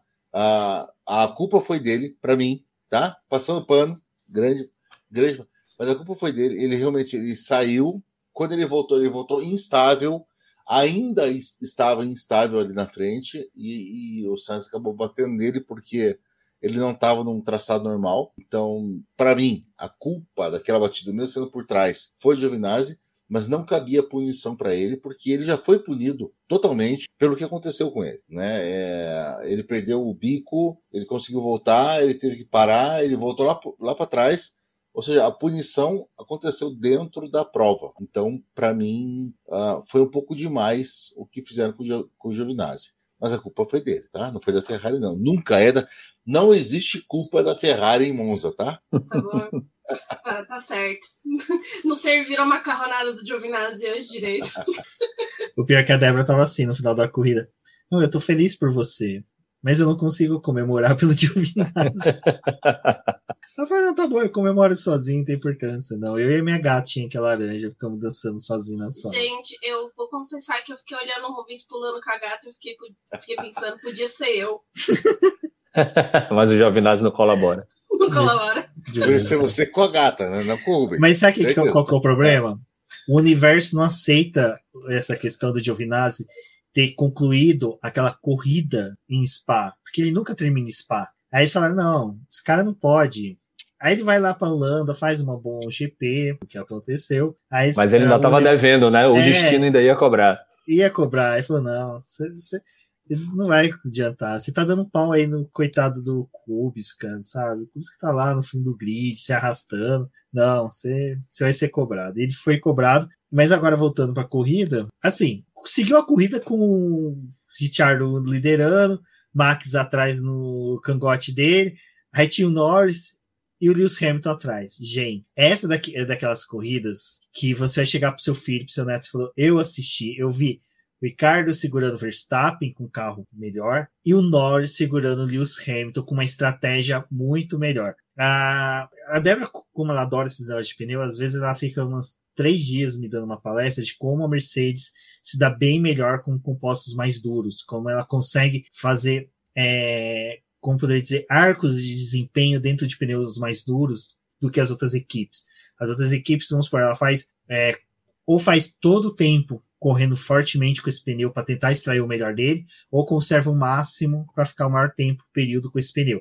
A Mercedes ela consegue fazer arcos de momentos rápidos, momentos de durar o pneu, e momentos rápidos e momentos de durar o pneu. Então isso estava criando uma expectativa em mim de que, cara, daqui a pouco esse Lewis Hamilton vai ultrapassar o Lando, vai ultrapassar o Max, vai ultrapassar o Richard, vai disparar e não vai existir mais corrida, vai, sabe? Passeio de Lewis Hamilton novamente em Monza. Mas os dois pilotos da McLaren parece que estavam encapetados hoje. Eles estavam conseguindo, né, fazer traçado, fazer linha, mesmo com o DRS que é inútil, mas mesmo assim dá um auxílio para os pilotos. Eles estavam conseguindo manter uma distância boa. E a gente vê ali o Max Verstappen pedindo auxílio, né, até o Lewis Hamilton pelo rádio, mas não conseguiam. E minha expectativa era justamente o que o Will falou, pit stop. Eu já tava assim, gente, pit stop vai ser uma desgraça McLaren vai, sabe, vai ser roda saindo andando. É a questão do universo, né? A McLaren já estava devendo alguma coisa, não podia ser tudo bom para a McLaren. Aí tinha que ter ali, sabe? Uma roda soltando, uma roda caindo, mecânico trazendo pneu. Aí, ó. Celular caindo também. Celular, celular do Will Mesquita é da McLaren, gente. Bem-vindos ao mundo dos ferraristas, tá? Bem-vindos vocês. Tentei. E aí? Cara, Rubens. Will, você ainda está entre nós? Não, eu, eu, eu tô querendo lembrar que antes antes da, desse, des, antes desse desespero a gente teve o a gente teve o contato entre o Hamilton e o Verstappen, né? A, a parte 1 um das colisões do, do dia. Boa. Ali. Sim, Oi, sim, tá sim? Sim, estamos na mesma chicane, né? Que o, os dois se encontraram e depois veio o Giovinazzi e fez a besteira. Desculpa. o Will Mesquita está com o equipamento da McLaren. Tadinho. O Mesquita foi pro box. Box, box, box, box. Pela demora deve ser o pit stop do Verstappen.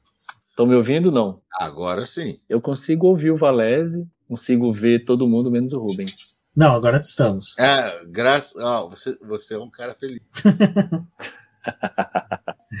Vai, Will, pode falar do, do encontro do, do Hamilton, do Vettel. O Vettel nem correu hoje, salvo engano, mas do Hamilton Sim, do Verstappen. É, naquela história da largada do Ricardo, né, e, e o Valese lembrou que o, o, Verstappen viu que se ele fosse tentar brigar com o Ricardo, ele podia dar espaço ali para o ataque do Hamilton por um lado e, e, do Norris por outro, meio que jogou o, o Norris pro, pro Hamilton, e o Hamilton ganhou essa posição para logo em seguida, depois da, da, do toque dele com o Verstappen, onde ele teve que, que ir por fora ali na, naquela zebra salsichão, ele ficar de novo exposto para o Norris e o Norris passar. E aí meio que mudou a história da corrida, né? Porque a gente viu que, como tu estava dizendo, que as McLaren tinham condição de segurar Verstappen e Hamilton, e meio que adiou o, a situação desesperadora para a gente de, de poder perder essas posições no, nos pits, porque os dois não iam conseguir passar ali. É, a gente estava vendo que o Bottas estava conseguindo vir fatiando lá o grid, lá embaixo, porque ele estava com motor novo, com certeza com um mapa mais agressivo e tal.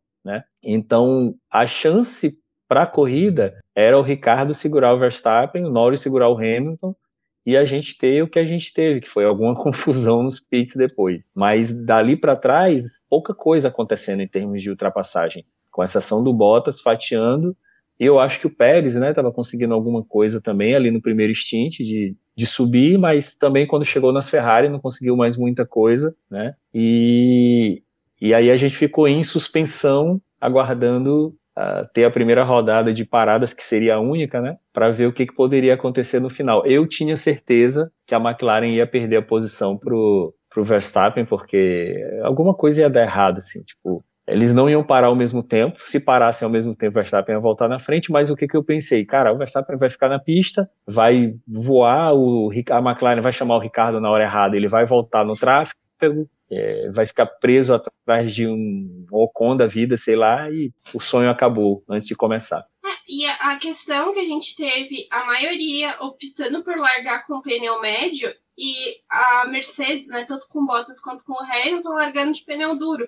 E uma das coisas que acho que a gente estava vendo ali na corrida, que foi uma, um comentário ótimo do Rubens quando ele estava do meu lado, né? É, a, a gente viu as paradas da McLaren acontecendo, né? E do pessoal é, indo fazer as trocas, né? E aí o Hamilton assume a liderança da corrida. Assume não, né? Ele não reassume, ele assume a, a liderança. E aí o Rubens falou, ai, esse maldito ficou até agora falando ali, né, e tentando alguma coisa, agora ele vai sumir, porque ele tá de pneu duro, todo mundo que tá de pneu médio tá fazendo a parada, e ele vai ficar ali na frente, tipo, agora que ele vai é, fazer a corrida dele e conseguir um bom desempenho, né? Voltou. Voltou. hum, peraí, deixa eu lembrar o que eu tava falando. Ah, Hamilton xingando. É, liderando, seguindo. Assim. E nesse desempenho do Hamilton, tipo, era esperado que ele ia dar uma sumida e o pessoal que ia ter que correr é, atrás, né? Depois Você estava falando dos pneus, que as equipes optaram por largar e tal. Volta desse ponto. Você está com, com, com delay, Will? é que a Débora disparou a falar e ela não viu que o Will tinha travado. Eu não vi. Will? Will? Está entre nós, Will? Will, levante a mão agora. Um, dois, três, quatro, cinco. Ele tá com delay. Ele tá com delay pra caralho. Picotando um pouco, picotando um pouco o áudio da Dé. É, muito, muito, muito. Le... Will, Will Mesquita, levante a mão agora. Tadinha. Tadinho. Will. Caramba. Will... Acho que ele tá no celular, o celular trava mesmo. É, o Will está duas voltas atrás. O Will tava o Giovinazzi na corrida. Não, o Giovinazzi não sempre pisa, o pessoal não receber a bandeirada, não né? pisa, Rubens, não pisa, Rubens. Bom, mas uma coisa eu tenho certeza, o Giovinazzi viu todas as bandeiradas que teve esse ano. Nossa, é mesmo? Todas. Uma coisa, uma, uma coisa eu tenho certeza, Giovinazzi e Wilson do, são dois dos caras mais lindos da Fórmula 1. Também tenho certeza ah, agora ele Ah, agora ele ouviu, né? Eu tava, tava picotando o áudio de vocês, aí eu saí dali e vim mais pra perto do, do roteador. Vou deixar a câmera fechada pra ver se não, não picota, mas eu tô. Tá bom agora. Mas você, mas você gostou dessa, né? Ah, essa parte foi boa, né? Só, só sincronizou porque teve o Will gostoso e bonito, entendeu? E aí, aí a internet funciona. Eu tenho. Funcionou bem. com ele. Não sei vocês, mas eu tenho, tá? Vai, daí começa do. Então, acho que a perspectiva que a gente tinha era que o Hamilton, de certa forma, ia sumir lá na frente o pessoal que lutasse depois, né? Pra poder tentar pegar o, o Hamilton. Porque, estando com o pneu duro, era para ele realmente estender a, a parada dele, né? Não fazer aquilo naquele momento. E até foi algo que me chamou a atenção. Tipo, a Mercedes optou em fazer a parada dele na mesma janela que o pessoal fez os, com os pneus médios, né? Tanto que aí a gente vê que teve a batida lá entre o Hamilton e o Verstappen, muito por conta do problema que a, a, Red Bull teve no pit stop, né? Porque, tipo, é, foi até legal, acho que tem um, uns rádios aí, né, que eles falam pro Verstappen, a McLaren teve um pit stop muito bom, e eu acho que aí bugou o pessoal lá na Red Bull, tipo, como que eles tiveram um pit stop muito bom? E aí bugou de novo porque eles não conseguiram fazer um pit stop bom. E aí, tipo, o, o Verstappen já volta ali naquele bolo. Foi bem complicada aquela parte ali pra Red Bull, né?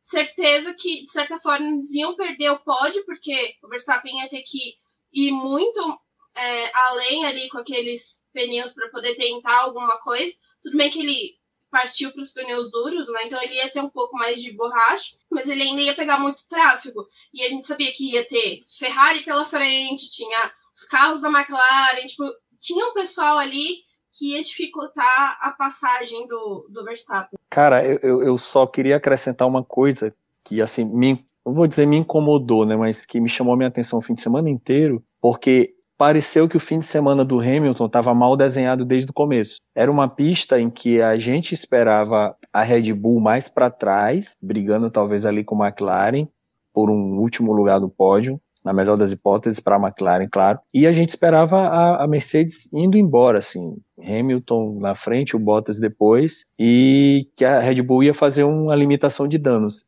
E a classificação já foi um golpe na corrida do Hamilton, porque mesmo com Bottas com um mapa mais agressivo e tal, a gente achava que o Hamilton ia ter aqueles dois décimos ali para não ficar um décimo atrás do Bottas e ficar um décimo na frente, largar na frente e sumir, né? E aí ali já, já foi o primeiro revés. Depois a largada ruim na sprint complicou mais ainda. E o único momento em que a gente achou que a sorte podia estar tá virando para ele foi quando o Verstappen teve o pit stop ruim e ele conseguiu passar o Norris, né? Para depois acontecer o que aconteceu e aí a história fala mais do que a gente pode descrever. Não, e isso que o Will tá falando, né? Eu vou depois deixar o Valério falar, mas só para poder complementar, porque no sábado o Hamilton falou: meu carro patinou, tipo, foi por isso que ele não teve uma largada boa, o carro ficou, sabe? Tipo, é, o pneu ficou girando em falso e ele não conseguia sair da posição. E aí ele é engolido, né, pela dupla da McLaren. Então, tipo, acho que eu o que o Will falou, eu concordo muito. Já começou muito zoado o fim de semana dele, assim, tipo. Porque a Mercedes estava tendo um desempenho bom nos treinos livres, assim, de certa forma, é, fazendo os testes lá dos pneus. O ritmo deles de corrida também era bem interessante. Às vezes, tipo, já tinha a questão de que o Bottas ia perder posição. Mas o Hamilton, tipo, foi uma coisa assim que não era esperada que ele não ia ter esse fim de semana. E, e, aliás, é Monza, tipo, também era esperado que ele ia ter um desempenho, ele mesmo ia conseguir alguma coisa ali. Então, foi. Tava no momento errado, na hora errada, no, na pista errada, sabe? Tipo, nossa, como? É, eu vou, vou dizer que essa corrida agora é uma corrida, corrida que estão me dizendo que, de repente, o Hamilton está sentindo 2016 de volta tá? Porque a, a, gente esperava a Mercedes muito boa e a Mercedes veio muito boa.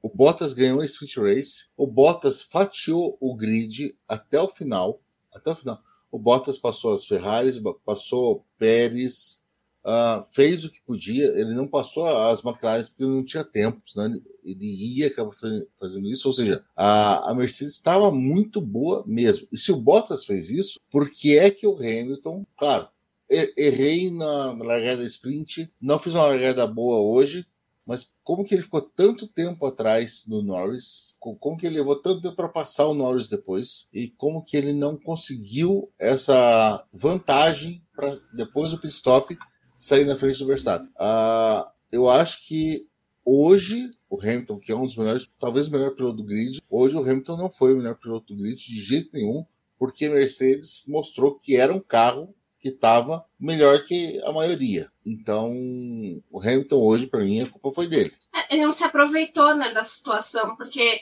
essa era uma corrida praticamente ganha para a Mercedes. Assim, tipo, uhum. Era um, um, resultado que não, não ia nem vir com muito esforço. Tipo, era fazer a corrida e, e manter, né? E, e, deu, deu, assim, tipo, acho que uma, uma sequência de coisas e o fato também do Verstappen ter conseguido largar na primeira posição. É, eu acho que no começo do ano o Hamilton estava se divertindo porque ele tinha alguém para poder brigar com ele. Agora já não tá mais divertido, o negócio tá pesado, sabe? Tipo, é, é o que o Valedes falou no começo. É decisão ponto a ponto, sabe? Tipo, sprint também pode mudar, o que a gente tinha falado, a sprint pode mudar o resultado do final do ano, porque dessa vez a gente teve pelo menos o Verstappen saindo com pontos, né? Porque ele conseguiu os pontos da sprint, o Hamilton nem isso. E aí o Felipe Massa ficou contente por ter feito aquela pergunta pro Lewis Hamilton, né? Ele falou, viu? A pergunta não foi de toda tudo ruim. Bom, esse lance do Lewis Hamilton esse final de semana, eu acho que eu, eu, eu, não tinha pensado dessa forma, Valéz, mas realmente, né? Parece que ele sentiu esse ano, né? Parece que para ele tá sendo, por mais que ele pedisse, né, competitividade, eu acho que ele não esperava que fosse tão pesado para ele. Então, realmente ali, até o momento do incidente deles, eu acho que já dá para a gente pular para esse momento de da batida do Lewis Hamilton com o Max Verstappen, o Verstappen com o Lewis Hamilton, como ficou no final decidido pela FIA, punição para o Verstappen, eu acho que até ali é o momento em que os dois pilotos poderiam ter pensado no campeonato e o próprio Lewis Hamilton, com a experiência dele, poderia ter pensado de dá para eu buscar essa posição mais à frente. Meu carro é mais rápido do que a Red Bull, se mostrou mais rápido no final de semana. Eu estou com um conjunto de pneus mais macios do que o Verstappen está, então eu posso buscar esse resultado na pista. Então, já de momento de decidir é ali. Mas é aquela coisa que é por isso que a gente gosta de Fórmula 1. A gente sabe que esses pilotos não vão dar espaço, que eles não vão permitir qualquer ultrapassagem. Ele viu uma oportunidade ali de passar o Verstappen, já voltar né, dos pitstops à frente do Verstappen. Então, realmente, ali para o Lewis Hamilton era uma, era uma decisão difícil para os dois, dar espaço ou não. Mas sobre o incidente, até eu vou começar com o Will, que está oculto, mas está ali muito bem à frente de uma Araucária. Eu vou pôr assim, porque é o único tronco que eu conheço que é desse formato assim. mas enfim. é, Will, esse lance é muito difícil, cara, a gente achar um culpado, né? Porque não, não tem como a gente apontar Lewis Hamilton, Max Verstappen, porque, cara, é difícil falar que um tinha que ter dado espaço pro outro. Para mim é a mesma sensação que eu tive de Silverstone. Cara, não tem como a gente falar que piloto tem que dar muito espaço, que o outro piloto tem que fazer. Pode passar, amiguinha. Depois, mais na frente, eu vou buscar a posição, vou pegar o vácuo aqui, sabe? Tentar o DRS na próxima volta. Os Cara, total, ali... total. Eu, em Silverstone, eu, eu falei e continuo achando que, para mim, incidente de corrida Uh, não mudei de opinião, eu vi várias análises e tal, análises super bem embasadas e tudo. Eu não concordei com, com o que foi decidido. E hoje, novamente, eu achei incidente de corrida. É, se tem um grande culpado por essa colisão ali, é o, o pit crew lá do Hamilton, que se tivesse feito a parada em dois segundos e meio, ele teria voltado com,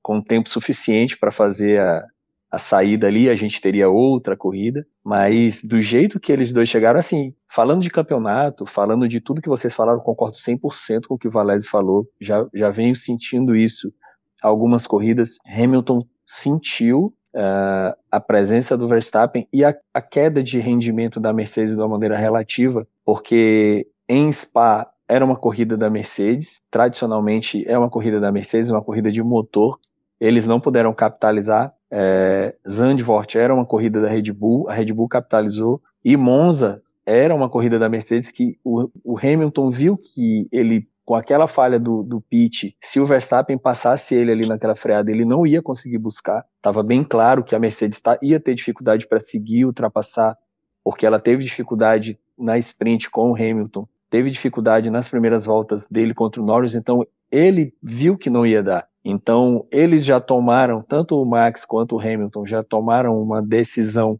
instintiva de não abrir mais espaço para um e para outro. No começo do ano, o Hamilton estava com essa postura de evitar o, o, toque, ele, ele evitou o toque em algumas manobras até Silverstone, e eu acho que eles vão bater até o final do ano. Cada vez mais eles vão estar próximos em pista e eu não vejo nenhum tipo de motivação para um ou outro evitarem colisão ali. Hoje foi uma colisão feia, colisão perigosa. Eu vi o, o Del Valle fazendo análise e falando sobre o risco de trauma é, cervical alto ali, né? Trauma axial, o Valério sabe disso. É, foi feio, pode ficar feio. A gente tem o Halo e tal, que, que ajuda muito, mas é, tem risco, né? E os caras eles estão de um jeito que não estão é, evitando. Então, ali, quando eles chegaram juntos, a gente só sabia uma coisa: ia ter toque. A gente não sabia que um ia terminar é, em cima do outro, que os dois iam abandonar, mas meio que a gente antecipou a batida ali. Não tinha como eles fazerem aquilo ali respeitando o espaço um do outro. Eu mudei, é, eu vi isso. Quando aconteceu, durante a corrida, eu pensei, incidente de corrida era o que que eu esperava que ia acontecer se os dois se encontrassem na pista. Uh, o Verstappen tinha uma corrida que não era dele, que por causa da sprint e por conta da largada ele se deu bem e daí ele perdeu muito no pit stop e daí ele percebeu que ele, depois que ele perdeu que ele já já estava uh, acostumado de novo, ou seja não é minha. É minha não é mais minha. Opa pode ser minha.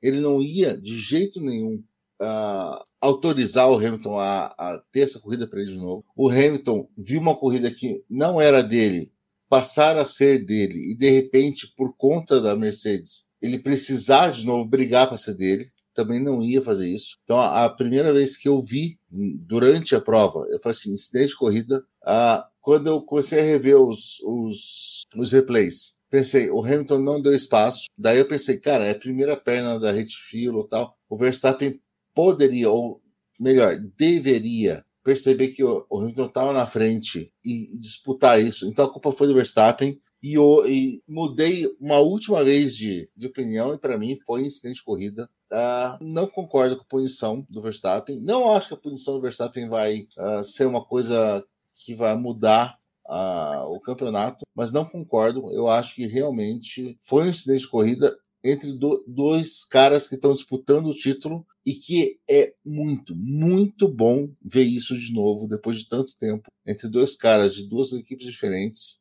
dizendo se fosse uma McLaren aqui, se fosse uma Ferrari aqui, eu ia tirar o pé, mas para você eu não vou tirar o pé, não. É, isso que, que o Valério está falando e o já falou, eu acho que é uma coisa que eu concordo, porque, assim, é, hoje a gente vai ver, obviamente, opiniões polarizadas, porque a gente tem tanto, tanto pessoas torcendo pro Max quanto pro Hamilton. Então, tipo, cada um vai ver o outro como culpado e isso vai ser até o final da temporada. Acho que foi a coisa que eu mais fiquei, assim, quando eu vi o, o incidente, porque falei, gente, tipo, agora vão ser 15 dias até a próxima etapa dos ânimos inflamados e do pessoal brigando para poder ter razão, sabe? Tipo, incidente de corrida para mim. Tipo, aconteceu ali, é, é, bato no que vocês já falaram.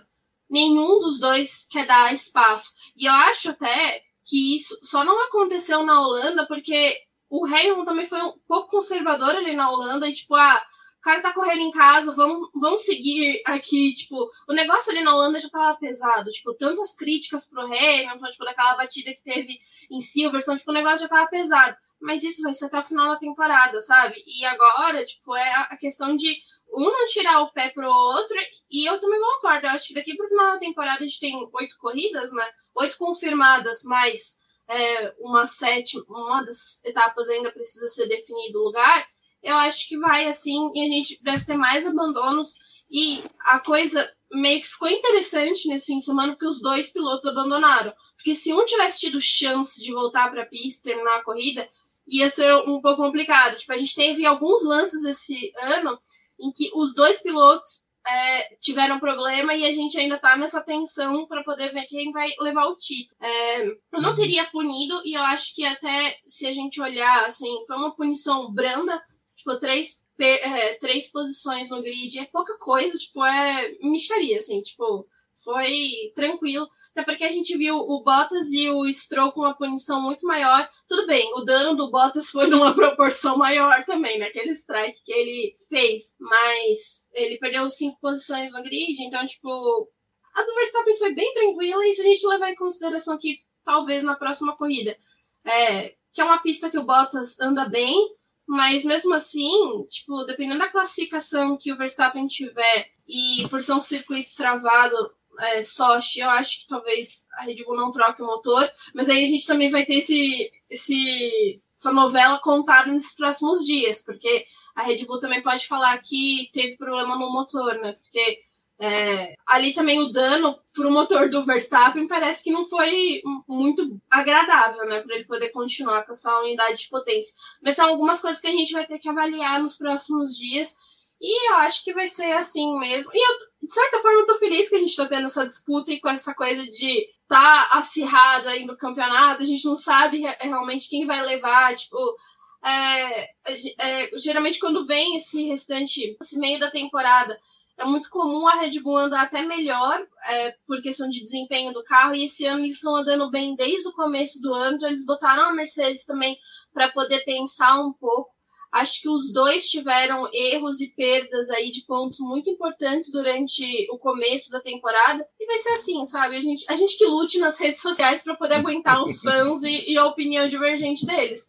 Mas que tá bom, tá. Eu tô gostando de ver a, a briga deles. Só para pontuar a questão da punição do Verstappen, é, o que a FIA passou foi que ele foi punido porque o Lewis Hamilton estava mais à frente dele e alguns jornalistas, um pessoal estava analisando também que o rádio do Verstappen pesou bastante, porque depois da batida, o Max falou assim: bom, ele percebeu como é ruim não dar espaço. Então, muita gente estava interpretando não, que... ele falou, isso acontece é, quando, quando, não... eu não, quando não dou espaço. Exato. Então, o que acontece é que o pessoal pensou que era uma revanche, mas eu acho que era muito mais o Verstappen mesmo viu que que aconteceu e falou, bom, é, ele viu que não deu espaço, dá uma, uma merda dessa. Não que ele tenha feito a revanche. Então, só para situar o ouvinte aí, que a punição foi porque realmente, como até o Valério falou, que o, o, Hamilton estava mais à frente do Verstappen. Então é por isso que eles entenderam que o certo era o Verstappen ter recuado, ter feito uma diminuída ali de velocidade, uma tomada diferente da curva para poder deixar o Lewis Hamilton passar. Não foi nada de rádio, não foi nada além disso. Sobre a punição, a perda de posições é porque se o Cuida tivesse prosseguido, os dois só tivessem se tocado em seguida, o Max ia tomar uma punição de 5 segundos no tempo final.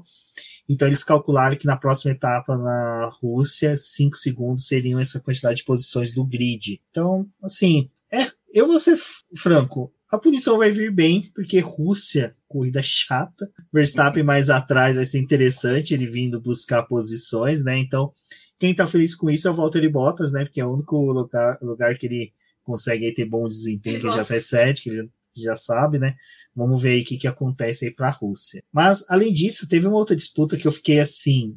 Briguem, desgraçados, briguem, briguem ferro, sim, tipo uma forma bonita que foi o Pérez e o Leclerc, porque McLaren, né, depois ali, o Richard começou a administrar a corrida, o Norris começou a administrar a corrida, mas Red Bull com o Pérez e o Leclerc com a Ferrari começou a chegar no cangote do Norris. Aí eu comecei assim, mano, que esses dois também se encontrem, igual o Max Verstappen e o Lewis Hamilton, que seja assim, os dois começaram a disputar a posição, e aí até teve, né, o Pérez que pela segunda vez no final de semana que fez uma ultrapassagem, não devolveu punição, tomou novamente punição, e até depois eu queria saber a opinião de vocês sobre isso, mas Valézio, foi gostoso essa disputa entre os dois, foi legal, o Pérez, eu nunca fui um grande fã dele, eu sempre pontuei isso, mas admito que quando ele corre bem, tem que ser exaltado. O final de semana dele estava interessante, ele estava com a faca nos dentes, estava disputando posição.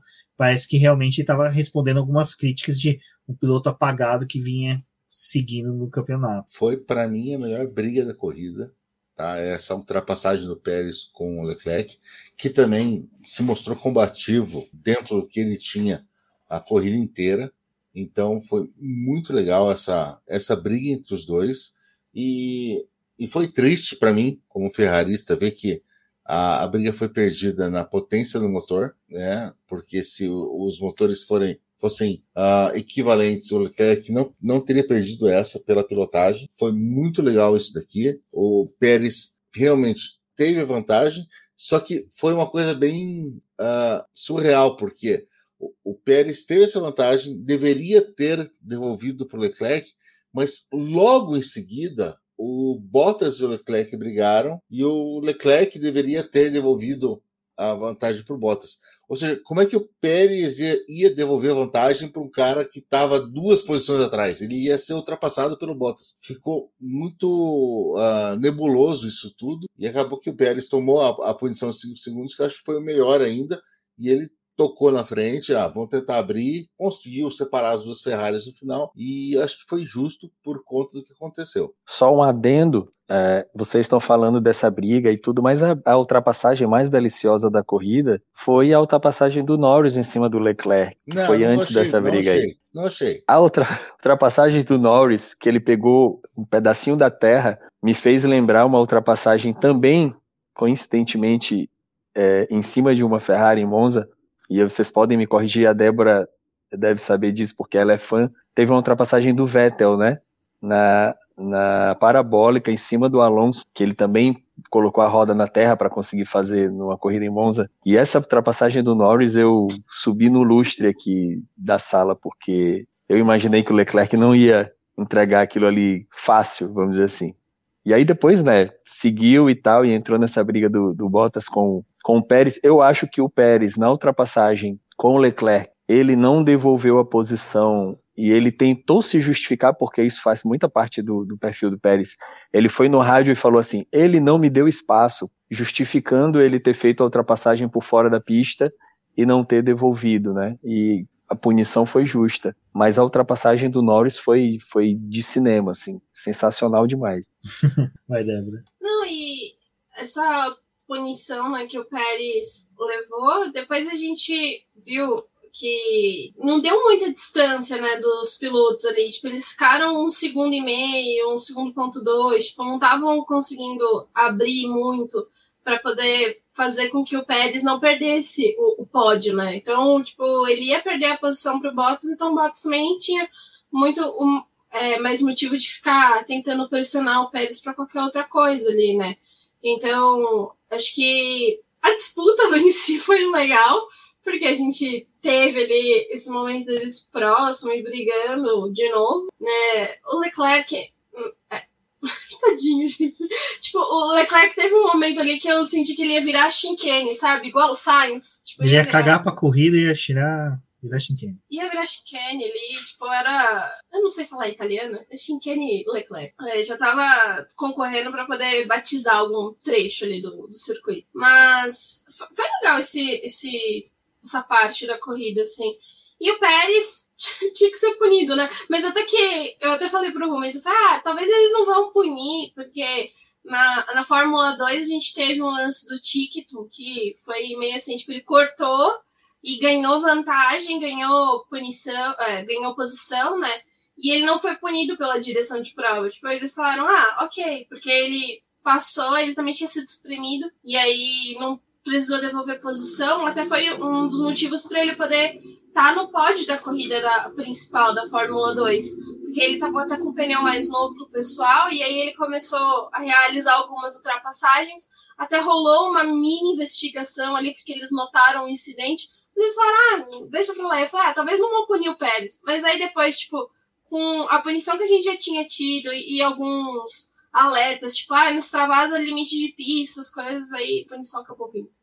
É que o Pérez já tinha feito isso na sprint, né? É. Então, e aí, é, a questão que eu falei para Débora, alguns pilotos estão tendo isso, né? Eles, até o Diafone falou na transmissão, que eles ultrapassam, aí tomam a punição de 5 segundos, mas na cabeça deles fala, bom, eu vou conseguir abrir, vou conseguir ganhar vantagem, cinco segundos acabam sendo anulados na hora da punição. É, na hora até fui muito crítico com isso, falei, cara, era uma coisa que já poderia ser previsto, né? Não tornar isso ah, é, um hábito dos pilotos. Toda vez, não, eu ultrapasso, tomo punição, mas sei lá, eu vou conseguir abrir seis segundos pro piloto, posso permanecer de forma tranquila. Porque senão também depois vira, sabe, um, um, mecanismo dos pilotos em pistas que eles sabem que vão conseguir abrir, um Verstappen da vida que abre 12, 13 segundos pro segundo colocado, o Hamilton que abre bastante também, começar a usar isso daí como um artifício, né, para poder, por mais vezes, né, tentar ultrapassar por fora. Então, Acho que o meu único ponto crítico desse momento foi isso.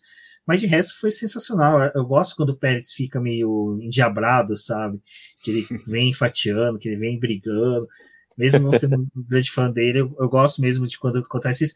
Porque, cara, é, é, o que a gente comentou do Max e do Hamilton. É o que torna a Fórmula 1 gostosa, né? Se a gente for ter todos os pilotos certinho, toda hora falando, vai, retorna aqui, passem por mim, né? Toma, te devolvo a posição tranquilamente não vai ter graça. Vai ser um Robo Racing lá do, do Lucas de Graça, que eu acho que nunca vai sair do papel, porque não vai ter esse fator humano para poder ter uma disputa bacana. E eu acho que eu vou até puxar o gancho para o último assunto do dia, que é a dobradinha da, da McLaren, que até o, o cara que é um dos, dos maiores good guys do, da, do grid tentou hoje o Norris tentou hoje ver se ele era o primeiro piloto, né? E quando ficaram os dois, ele começou no rádio, olha, eu tô mais rápido, eu tô mais rápido, para ver se realmente ia rolar uma ordem, se ele era o primeiro piloto ou não. Até que ele tomou aquela chamada e falou assim: faz a tua, garoto, que vamos ver o que acontece. Sobre isso, né? Uh, na hora até revirei os olhos e falei, Débora, vai começar os rádios do, do Norris. Eu não sei se o Will tem a mesma sensação. O Norris no rádio, cara, é uma tristeza. Ele é um excelente piloto, é, sabe? Um dia pode se tornar um dos multicampeões, pode. Mas rádio do Norris, gente do céu, é uma tristeza.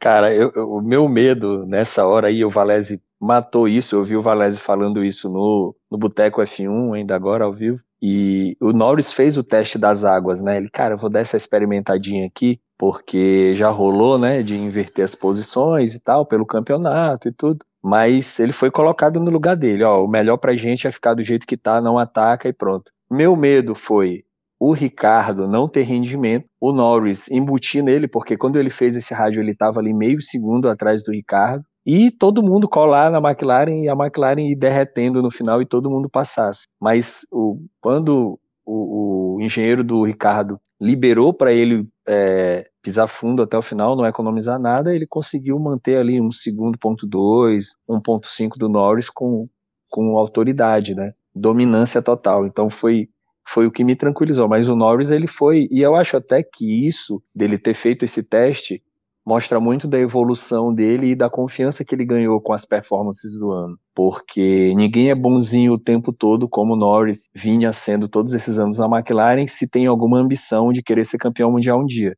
Então, eu achei natural ele fazer esse teste.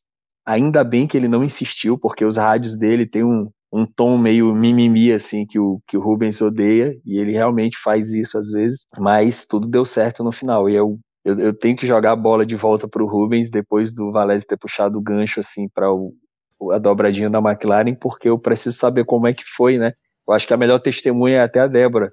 Como é que foi o, as últimas dez voltas aí com o Rubens? Bom, vou, vou dar meu testemunho que o Rubens agarrou a gata aqui de casa que é laranja e ele responsabilizou ela por ter ajudado a McLaren, e aí ele começou a pular e pular e gritava e uhul! E eu fiquei, meu Deus do céu, esse homem vai ter um ataque. E eu tô sozinha aqui com ele, não vai ter podcast hoje pra ninguém. Mas estamos aqui gravando, a gente tá bem, tá vivo, ficou muito feliz, tá aí, tá pra contar a história. E o pior, que eu até falei pra Débora, que é uma coisa que eu tenho que começar a fazer, é gravar as lives, gravar os podcasts e anotar o que, que a gente disse, falou. Porque eu não sei se vocês se recordam, todas as vezes que a gente falava de vitória da McLaren, eu falava, eu quero a primeira vitória em Monza. Para mim vai ser muito importante. Até eu tenho que achar a live que eu falei, cara, eu quero dobradinha em Monza. Até eu postei no Instagram, nosso amigo Bernard Porte foi lá e ressuscitou. Eu tinha até esquecido o print de eu falando que ia ser dobradinha em Monza ontem, porque assim, para McLarista, cara, não tinha lugar melhor. Desculpa, Valese, mas é, é como a, a, Ferrari um dia for ter uma nova dobradinha, nada melhor que Silverstone, por exemplo, cara. É, é, é, aqueles, é aquelas disputas que a galera que tá ouvindo, que tá chegando na Fórmula 1 agora e não sabe por que, que a gente fala dessa disputa da McLaren, cara, anos 70, 80 e 90 era o Fla-Flu, era o Corinthians e Palmeiras, era o Brasil e Argentina da Fórmula 1, não tinha disputa entre outras equipes. É, exatamente. Não, Pode falar, Vai dar. Não, é, Rubens, é exatamente isso. É, é, eu diria que essa vitória em Monza hoje foi a vitória que a McLaren não teve em 88, com a MP44. Essa foi aquela que encaixou naquele ano, tá? E, e, e é genial eu estar aqui no primeiro BP com a vitória da McLaren, porque o BP já está consolidado, mas a primeira vez que a McLaren venceu uma corrida, com a gente gravando um boletim do paddock, foi hoje. Então, porra, eu, eu tinha que estar aqui com vocês, é, com o Will e contigo, porque são os dois papaias que, que realmente esperaram isso todo esse tempo. Cara, foi uma coisa que até eu postei sobre, cara. É, a gente, vai, o boletim passou toda a sua criação sem vitória de brasileiro, sem vitória da McLaren. Então, eu não sei o que é falar de uma vitória da McLaren, de uma de um desempenho como foi esse final de semana. Ah, a gente teve aqueles momentos que nem Alonso em Baku, que foi uma excelente corrida, Norris tendo pódio, primeiro pódio ano passado também, que, cara, foi sensacional. Mas a vitória. É o Sainz, é que o Sainz é traíra. a gente ficou, sabe, esperando, esperando, esperando, esperando. Até uma coisa que eu virei pra Débora e falei, cara, eu não tenho uma camiseta laranja para usar. E a Débora não, você tem o da laranja mecânica, né, do livro. Então, é, usa ela tal. Eu falei, cara, mas ela falou, não usa. E só para completar o momento que tava tendo a corrida, eu virei assim para Débora: Débora, não vou entrar no Twitter, eu não vou entrar em lugar nenhum para comentar, sabe? Aí Ele tava igual os mecânicos da Williams, não respirava de, de, de outra forma, entendeu? Para o negócio dar certo. É, exato, eu tava quieto, sim, falando, mano, o que, que eu faço? Pra... E eu, eu não saio assim, tipo, na hora da corrida, eu não saio da frente da TV, é muito difícil. Só quando tem uma bandeira vermelha, alguma coisa, que eu saio. A gente sempre pega as coisas para comer e beber antes.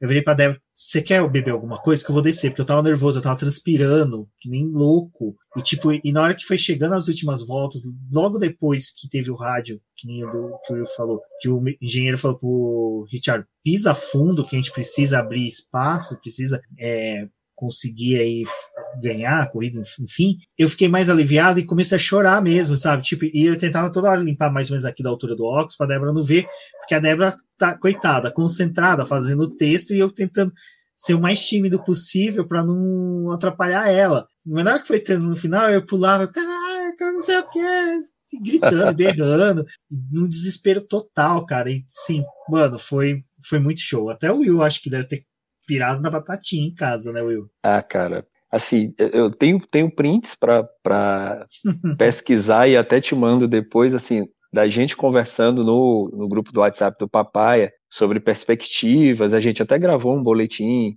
perspectivas para o ano e tal, e que, e que, assim, pelas características do carro e, e pela zoeira de ganhar na casa do adversário, a gente falou, né, que esse ano a evolução em relação à temporada passada seria ter pelo menos uma vitória e de preferência que fosse em Monza. Eu acho que eu, eu não sei se fui eu que falei que preferia em Monza ou se eu falei que preferia em Spa, mas alguém falou que preferia em Monza. E assim, a gente esperava um resultado bom, mas para mim, resultado bom ali era, como eu falei, um quarto e quinto, assim, bem, bem de boa. Quando a chance de ganhar apareceu, eu só acreditei que a gente tinha uma chance real de ganhar nesse momento, que o engenheiro falou para o Ricardo pisar fundo e eu vi que ele abriu alguma coisa e eu disse, caramba, o Bottas não vai passar o, o Pérez e o Pérez não passar o Norris e a gente vai ganhar. Aí caiu a ficha, aí começou a ressaca a aparecer na transpiração. Eu tive esse mesmo pensamento que tu tiveste. Eu disse, cara, eu não tenho nenhuma camisa laranja. Eu, quem tem camisa da Holanda é meu irmão, não tem nenhuma camisa laranja aqui em casa. A camisa que eu tenho para comemorar a vitória da McLaren é a famosa camisa que fede, que o Froza falou que ia botar e ele deve ter usado a camisa que fede, eu usei a camisa que fede também, que é aquela da Vodafone, a camisa que, que eu acho que é Red Rocket Win, aquela lá clássica lá, que o Valese também tem um. E, e aí começou a passar assim tudo, né? Porque teve momento lá no grupo do Papaya e que a galera comentou assim: caramba, a gente já sofreu tanto, a gente já desceu no fundo do poço, a gente já foi enganado porque venderam pra gente uma história de redenção com a Honda que não veio. E, e a gente foi resgatado lá por Zac Brown e a gente veio, veio, veio com muito trabalho, conseguindo ter um carro competitivo, mas a Ferrari, num espaço de tempo muito menor, conseguiu vitórias, né? Porque a Ferrari teve vitórias é, inesperadas com o Leclerc, é, nesses anos de dominância aí, Mercedes e Red Bull, e a McLaren não teve. E eu vi muita gente no grupo do Papai meio que entregar os pontos e falar assim: ó, oh, a gente nunca mais vai voltar a ganhar. Eu tenho esse print da galera falando lá, eu acho que o Thiago falou, foi o Diogo. E, e hoje, assim, é, duas coisas que eu achei muito engraçada, porque eu não consegui me emocionar muito depois eu achei que eu fosse ficar mais é, derrubado, eu culpo a ressaca por isso. E que no Twitter, eu geralmente eu não comento durante, eu tenho criado o hábito de colocar o celular no aplicativo para ficar vendo uh, as parciais e eu fico vendo no notebook a transmissão pela Sky, né, no aplicativo ali. Então eu não comento no Twitter. E aí só quando tem alguma bandeira vermelha, alguma coisa eu saio para ver. E eu vi que no final o pessoal estava dizendo assim: "Ah, cadê o Will? O silêncio do Will tá ensurdecedor, será que tá vivo? Não sei o quê. E não tinha como comentar, cara, ali durante a corrida. Eu tava travadaço. Até mandei um áudio no grupo do papai que o Luiz comentou, dizendo que minha, minha comemoração tinha sido Homem de Gelo, porque tinha sido bem blasé. E foi mesmo, assim, porque no, no, meio que não caiu a ficha naquele tempo ali, ainda vai dar uma demorada, mas hoje eu vi pódio, vi tudo, assim, foi, foi foda e, e foi muito genuína, assim, o alívio da galera de ver que a McLaren voltou foi muito genuíno de todo mundo, eu tenho certeza que o Rubens também, esse lance do choro foi por isso, porque houve momentos nesses anos em que a gente pensou que talvez a McLaren não fosse voltar mesmo, assim, tipo, ó, vai ser vendida, vai mudar de nome e não vai voltar, né? E aí a gente voltou, ainda bem que a gente voltou para poder ter gravações com Valese, ter zoeira e tal, porque é, time grande só zoa com time grande, né? Se a McLaren continuasse encolhendo, ia chegar um momento em que não ia ter brincadeira, não ia ter, ia virar uma coisa do passado. É, esse negócio de Ferrari e McLaren, tipo, pra mim é um negócio que eu, eu sempre coloco nos textos, sabe? E hoje, tipo, quando eu fui botar o título no texto, eu falei, não, que colocar que a McLaren venceu na casa da Ferrari, sabe? Tipo, porque é, é a maior rivalidade, tipo, do automobilismo.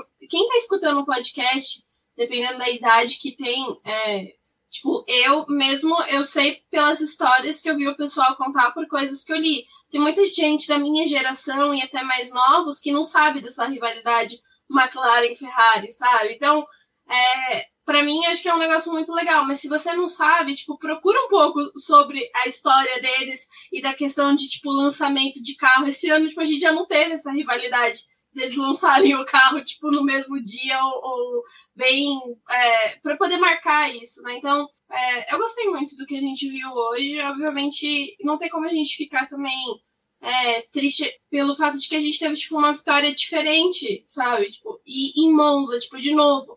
Ano passado a gente já teve aquela vitória do Gasly, aquele pódio inesperado, de certa forma, por todas as situações que teve. A gente não esperava que esse ano em Monza ia se repetir isso, que a gente ia ter uma corrida tão emocionante. Não, Monza, tipo, é, aquele meme, né? Entregou de novo, conseguiu trazer um, uma boa corrida pra gente. E eu gostei muito de ver tanto a atuação do Ricardo, porque parece que ele voltou diferente das férias. E era um piloto que a gente tava criticando bastante o desempenho dele, falando de vários pontos. E assim, é, a gente nunca sabe, pelo menos nesse ano, né, quando que o Ricardo ia realmente se estabelecer, quando que ele ia trazer um resultado, porque ele tava, tinha, fazia a, a manobra do golfinho, né, vinha com um resultado bom, depois cagava na corrida seguinte. E era um piloto que estava fazendo diferença para a McLaren nesse duelo da terceira posição no campeonato de construtores. Ferrari chegou muito esse ano e, e também era uma equipe que muitos times ali do grid não estavam da, dando nada para eles esse ano por conta do ano terrível que eles tiveram. Então, acho que foi uma combinação muito legal, assim, tipo, apesar de não ser torcedora da McLaren ou, tipo, não ter esse carinho, mas é, foi muito doido, porque quando eu vi a vitória e quando eu vi também aquela largada do, do Ricardo, é, o nome de muita gente que torce para McLaren começou a tocar na minha cabeça, sabe? Então, tipo, eu, eu conseguia ver o Will feliz, tipo, o Rumi estava do meu lado, então, obviamente, tipo, eu via ele feliz. Hum. A, a Mari Espada também, tipo. É, é uma... Não, a Mari ela não. não assistiu, não é. assistiu. Mas a chefinha traiu a gente. Que ela ia conseguir ver, mas, tipo, era um nome que também passava. Assim, tem muita gente. O Ale, a Poca também, tipo, eu conseguia ver é, comemorações de todo mundo, sabe? Que, que torce pra McLaren. Então, eu, eu fiquei feliz com esse resultado que a gente teve e com o que aconteceu. Eu Olha, eu acho que também a questão que o Will abordou do, do Norris, sabe? Tipo, o Norris ele cresceu muito como piloto esse ano. Tipo, ele veio nessa construção e esse ano do Norris está sendo fantástico, assim. E aquilo que ele tentou também de, ah, eu vou tentar aqui ver se dá para poder trocar. É, no momento que ele começou a pedir, eu fiquei com uma tensão muito grande, que eu falei, mano, se a McLaren tentar trocar, Tipo, eles vão perder rendimento, porque vai, o Ricardo vai ter que fazer uma freada para poder deixar o Norris passar. Se o Norris tentar ir para cima, tipo, é, eu tava vendo também um desastre acontecer ali no final da, da corrida. E que bom que eles conseguiram administrar e levaram isso como, como time, sabe? Tipo, a vitória, a conquista da dobradinha valeu pros dois, assim, tipo, é um resultado pros dois e a gente vai se lembrar muito disso no final da temporada. É, eu acho que é só para pontuar mais o que o Will falou, quem, quem começou a acompanhar agora, ou quem porque não, não, não acompanhava antes, ou porque nasceu agora tal, e que viu a, a Red Bull dominando, que viu a Mercedes dominando, até que é um pouquinho mais antigo, que viu a, a Renault tirar a McLaren do, da, do, do, do, topo, é, talvez não tenha vivido aquele final dos anos é, 90 com Hackney e, e Schumacher aquele começo dos anos 90 com Senna Prost, ah, os anos 70 com, com, com Lauda e Hunt, sabe? É, é, é uma coisa assim que é uma das, das, das coisas mais legais da Fórmula 1, é isso. E, e, o que o Will falou é, é verdade. Se a McLaren diminuísse, não seria tão legal. Você não consegue ser tão feliz se você não ganhar do teu rival. Ou seja, eu imagino vocês hoje, eu imagino Froza também, vou, vou colocar mais uma clarissa. Imagino Froza hoje ganhando a Ferrari em Monza e eu quero ter isso um dia de volta. É, a gente teve a gente teve a Ferrari dois anos atrás, em 19, com o Leclerc vencendo em Monza e eu quero ter isso de volta, essa, essa briga toda. E o que a gente falou até em off, ah, quando o safety car saiu e quem tinha McLaren, Ferrari, McLaren, Ferrari entre os quatro primeiros, eu senti um frio na barriga, eu falei assim, meu Deus, tá acontecendo de novo. É por isso que eu falo, eu pontuo sempre aqui nas gravações, nas lives, que independente da disputa do título, tá muito gostoso assistir a disputa pelo terceiro lugar sabe? Ver disputa pelo terceiro lugar não é só questão de dinheiro, é questão de briga de honra mesmo, cara. São duas casas assim da Fórmula 1 que querem superar a outra, que elas querem demonstrar que estão bem. A Ferrari, por tudo que ela passou em 2020, está passando 2021 também, e a McLaren, por tudo isso que a gente passa aí desde 2013, 2014, vai, que a McLaren já começou a ter esse definhamento, uh, é complicado a gente não ter essa disputa na Fórmula 1 no futuro. Era ruim a gente ver essa expectativa de as duas equipes serem relegadas a meio de grid em que a gente não ia ter disputa por pódio, por vitória. E hoje foi isso. Teria sido muito mais gostoso, com certeza. Sabe, a Ferrari forte, que nem foi em 2019. Por isso que as minhas expectativas para 2022 é, são boas. Mesmo que a gente saiba que ainda vai ter Mercedes e Red Bull, a gente sabe do potencial da McLaren e da Ferrari em construir carros, sabe? Então, tá aberto ainda 2022, dá para gente ter boas expectativas e uma coisa que eu queria falar só também para trazer um pouco sobre a vitória, que foi bacana a vitória ter sido com o Richard, sabe? Foi, foi muito foi muito especial ter visto isso, porque eu mesmo era um dos que estava criticando muito, até vivia em lives, em podcast fazendo conta, falando, nossa, McLaren tá assim no terceiro lugar, quarto lugar ruim, porque o Richard não conseguiu tantos pontos que poderia ter conseguido, tipo, mísero 3, 4 pontos em tal corrida. E hoje ele foi lá e deu 26 pontos para a McLaren, sabe? 26 pontos. Ainda conseguiu fazer a volta mais rápida no final. Então, isso, cara, foi uma das coisas assim, mais bacanas que a gente teve no automobilismo. Essa questão do comentário de redenção, da gente poder ver do Gasly, foi também do, do australiano, do Richard. Mostrou como o Zac Brown tá certo em acreditar nele e apostar nele, né, Will? Cara, é, e somando o ponto lá da, da Sprint Race, o cara conseguiu marcar 27 pontos né, no, no fim de semana.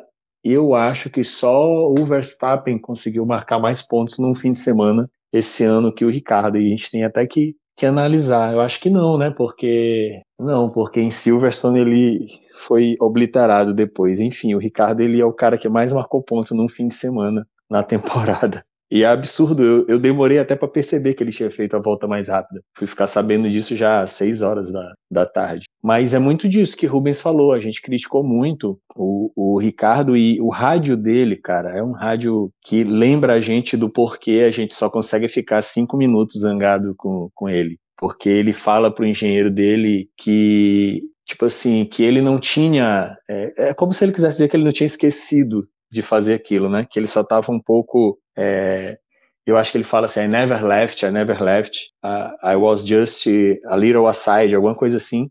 E assim, tu vê que é muito genuíno dele aquilo ali, que ele estava é, engasgado para entregar alguma coisa para o lado dele da garagem e, e, como é legal assim a gente poder acompanhar isso. A Fórmula 1 ela, ela é foda porque ela, ela permite todo fim de semana a gente vê uma história dessa, assim, de, de redenção e tal. É, é, tudo muito épico, assim, é um negócio condensadinho ali em duas horas, mas que, que acaba com a gente, né? Porque é muita, muita emoção condensada, assim. E eu vou só abrir um parênteses e dizer que parece que é, é arrumado isso, mas que a Netflix estava com a McLaren esse final de semana. Impressionante isso. Então, aí a, minha, a Netflix dá azar para as outras equipes, né? Para a McLaren segunda vez que ela tá, segunda vez que dá sorte. Obrigado, Netflix, né? Vou até renovar minha assinatura com ela. Rapaz, pode aumentar o valor que eu tô renovando também. Bom, e aí, né, Valézia, aquela coisa que o Froza sempre. Sempre não, ele falou uma vez a gente tentando achar motivos por que, que o Daniel Charles sorri tanto, né? Aí o Froza falou: não, o cara tem o melhor trabalho do mundo, viaja pelo mundo inteiro, recebe em euros, dirige um carro de Fórmula 1, o cara tem que estar tá sorrindo mesmo. E é bacana a gente ver ele voltar dessa forma na McLaren, porque ele é um piloto querido, né? Ele é um piloto que, assim, é, no Brasil a gente tem até a página lá da Isa, que é o Daniel Thiago Brasil, até hoje eu tava vendo, nós estão quase 6 mil seguidores, grava um podcast, escreve pro, pro GE, é um, é um piloto que os brasileiros abraçaram ele, né? Gostaram dele, e foi bacana isso, porque a gente vai ter esse alívio para ele, mas também vai ter um alívio para os fãs que vai ver também isso que o Will pontuou que ele falou, gente, eu nunca saí daqui, eu nunca, nunca esqueci como pilotar, ainda sei como entregar resultados. Não, o, o Richard é, é, é, o cara que eu falava quando ele estava uh, ah, na Red Bull que ele era material de campeão. Quando ele foi para Renault, eu falava isso também. Ele não teve sorte com companheiros de equipe. Quando ele foi para a McLaren, eu pensei, ah, legal, uh, o Norris xingou. Eu pensei, será que ele vai de novo? E, e eu tuitei isso hoje, assim, a McLaren está fazendo uma dobradinha na nossa casa, a Ferrari está com o pior motor e, né, aquela coisa, aerodinâmica para quem não sabe fazer motor, ou seja, o Enzo já falava isso. Eu tinha tudo para estar tá triste hoje, mas como ficar triste com a vitória do Richard. Não tem como. E, esse é um cara que eu quero ver campeão do mundo, de verdade. Eu quero ver o Richard campeão do mundo. Will, vai ser até legal se for campeão da McLaren, né? Aí, meu filho. Ah, cara, aí vai ter que aguentar a gente.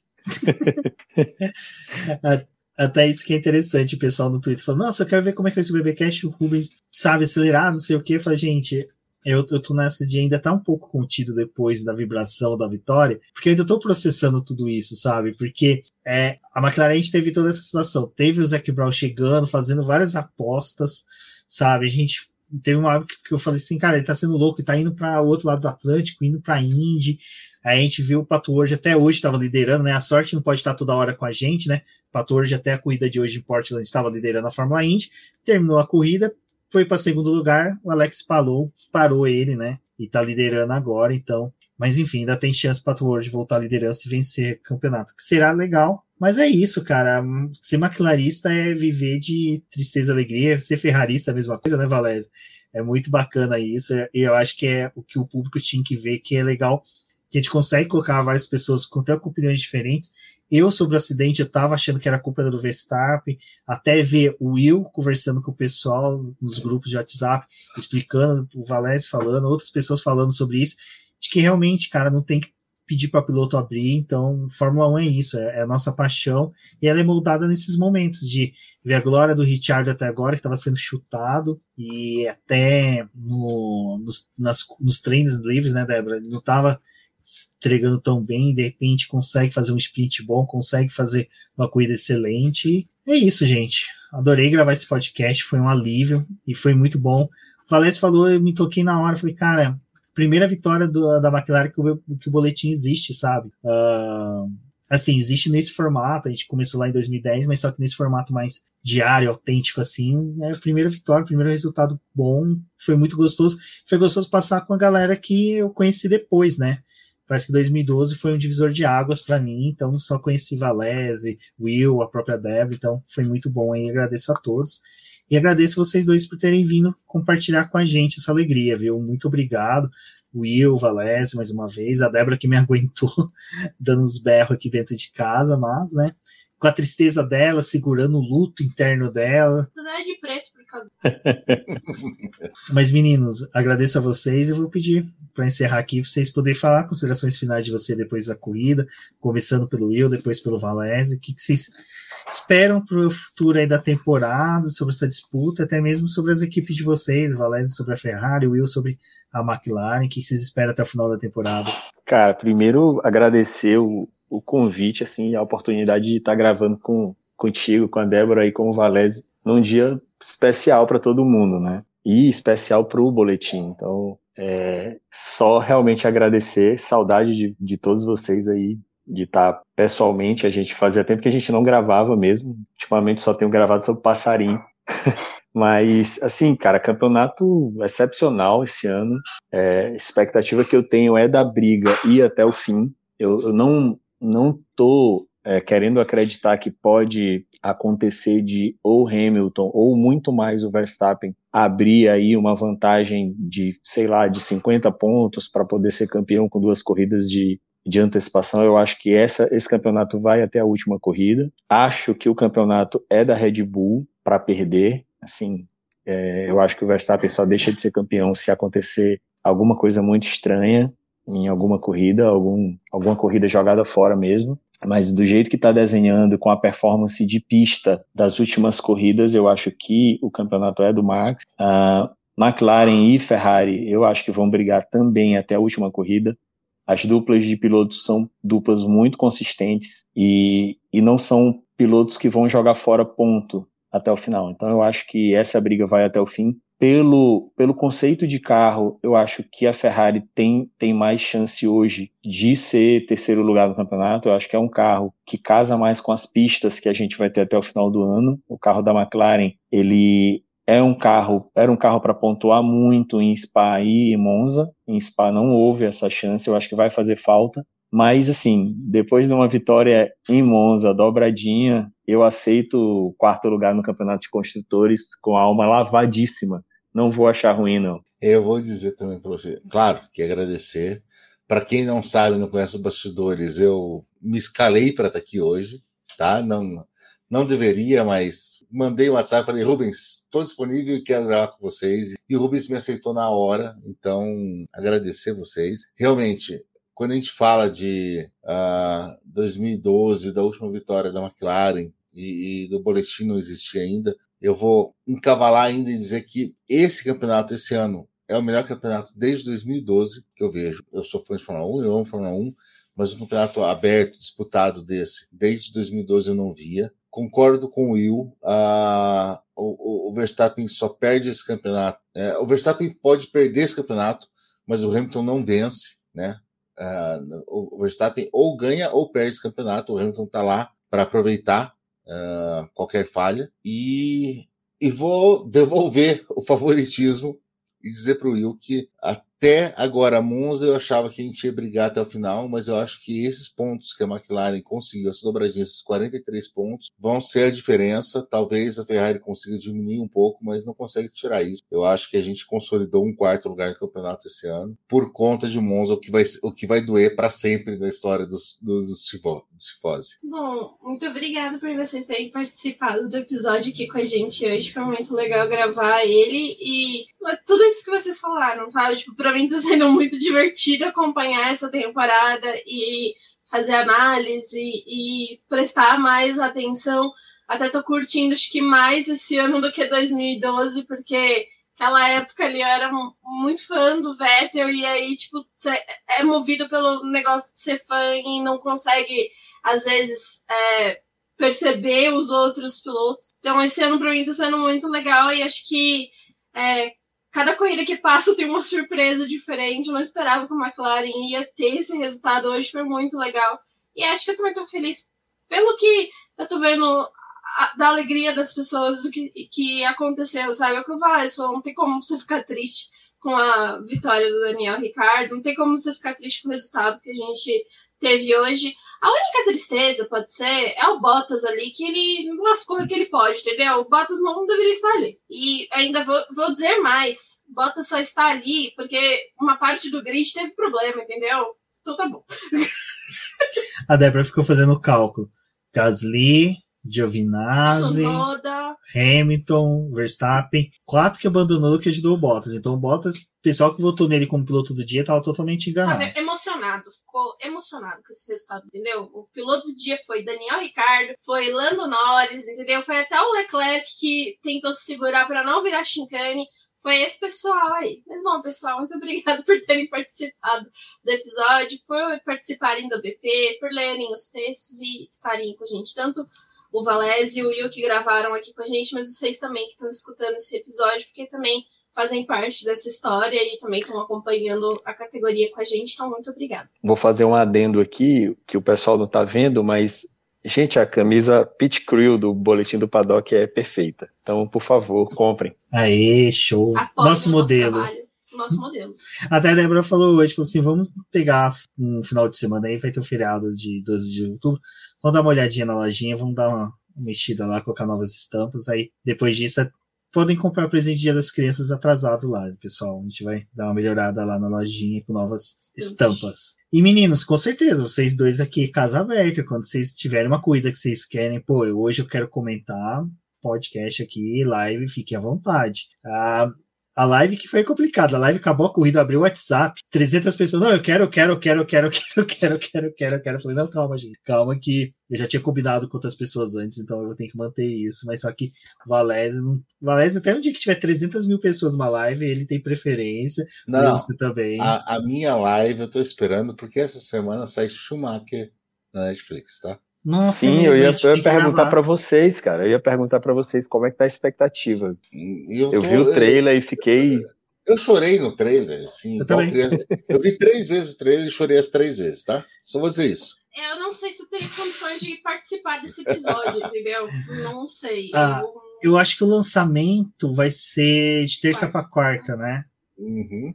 É, é, é, o ruim é que quarta-feira eu tenho plantão, eu começo às 7 horas da manhã, né? Eu falei pra Débora, eu vou virado Eu vou na base do café, vou de Uber pro escritório, volto. Exatamente. E, e até uma, uma coisa que é interessante, a gente ia fazer, sabe que nem tipo Nerdcast, que o pessoal, o Jovem Nerdcast faz reações da, do trailer? Tinha combinado eu e a Débora de assistir junto com a Rafaela, do Garota da F1, a gente assistir juntos e fazer reações. Eu tava no metrô indo pro escritório, eu vi que saiu o trailer, cara, eu, eu, eu não consegui me segurar, eu tive que assistir. E dentro do metrô, eu comecei a chorar, porque, tipo, cara, é uma, é uma coisa que eu tenho de tristeza, foi não ter reconhecido a grandiosidade do Schumacher até a temporada de 2006. Até 2006 eu era muito hater, era muito do cara, pô, esse cara, sabe, só é isso porque N motivos que eram idiotas. De que Só que do- era isso? É, só 2006 que eu falei, cara, esse cara é muito bom.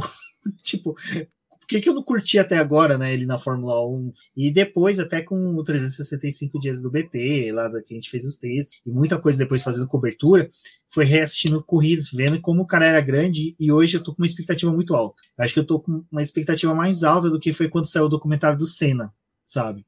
A minha expectativa tá muito boa pra essa série, negócio da Netflix. Gente, eu- me sinto é, aquelas pessoas que, que têm um presente, sabe? Porque o dia que o Schumacher guiou é tipo a data que é o meu aniversário.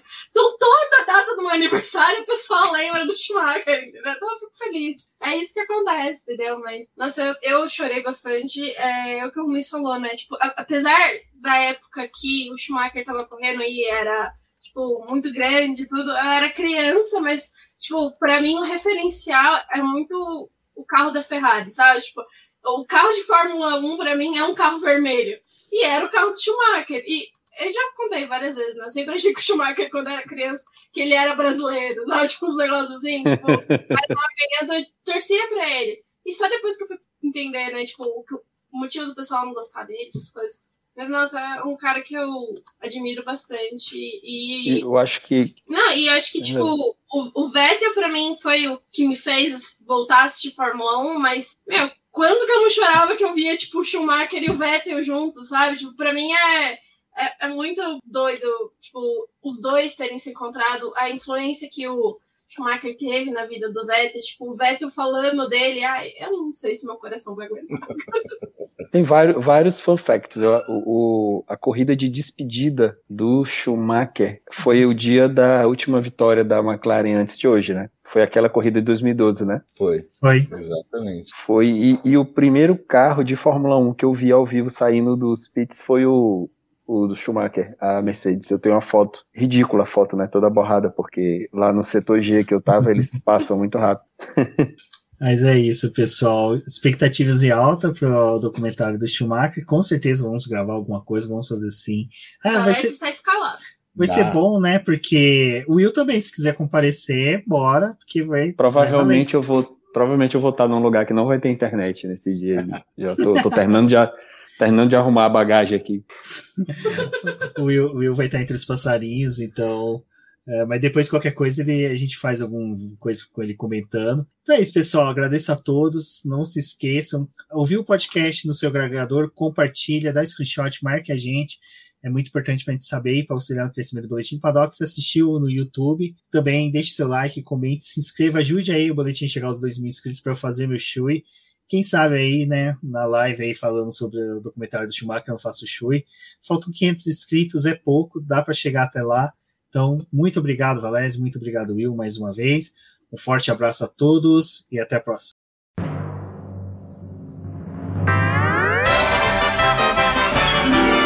E agora vamos agradecer nossos apoiadores, aqueles que auxiliam o Boletim do Paddock através do financiamento coletivo e contínuo do Apoies. E são eles, Ricardo Bannerman, Maia Barbosa, Elezer Teixeira, Luiz Fex, Arthur Felipe, Rafael Celone, Will Mesquita, Antônio Santos, Rogério Furano, Helena Lisboa, Cássio Machado, Carlos Del Valle, Bruno Vale, Eric Nemes, Bruno Shinozaki, Alberto Xavier, Will Bueno, Ricardo Silva, Beto Corrêa, Fabrício Cavalcante, Arthur Apóstolo, Sérgio Milano e Melquiades Veloso, Micael Souza, Ezequiel Bale, Silney Messi, Rafael Arílio, Rafael Carvalho, Fábio Ramiro, Lauro Vizentim, Maria Ângela, Thaís Costa, Rafael Catelã, Jane Casalec, Carlos Eduardo Valese, Tadeu Alves, Paula Barbosa, Ale Ranieri, Leandro Nogueira, Bianca Mês, André Brolo, Bruno Lima, Ivan Grego, Maicon Tavares, Talita Santos, Diego Machado, Gabriel Sawaf, João Guilherme, João Rai e Gustavo Frigoto. Muito obrigado a todos aqueles que apoiam o Boletim do Paddock e auxiliam no nosso desenvolvimento e crescimento. E se você quer apoiar também o Boletim do Paddock, entre em contato com a gente através dos nossos perfis oficiais ou acesse o link apoia-se.com barra Boletim do Paddock e lá você terá as opções de apoio ao Boletim do Paddock. Um forte abraço e obrigado! Isso é tudo pessoal.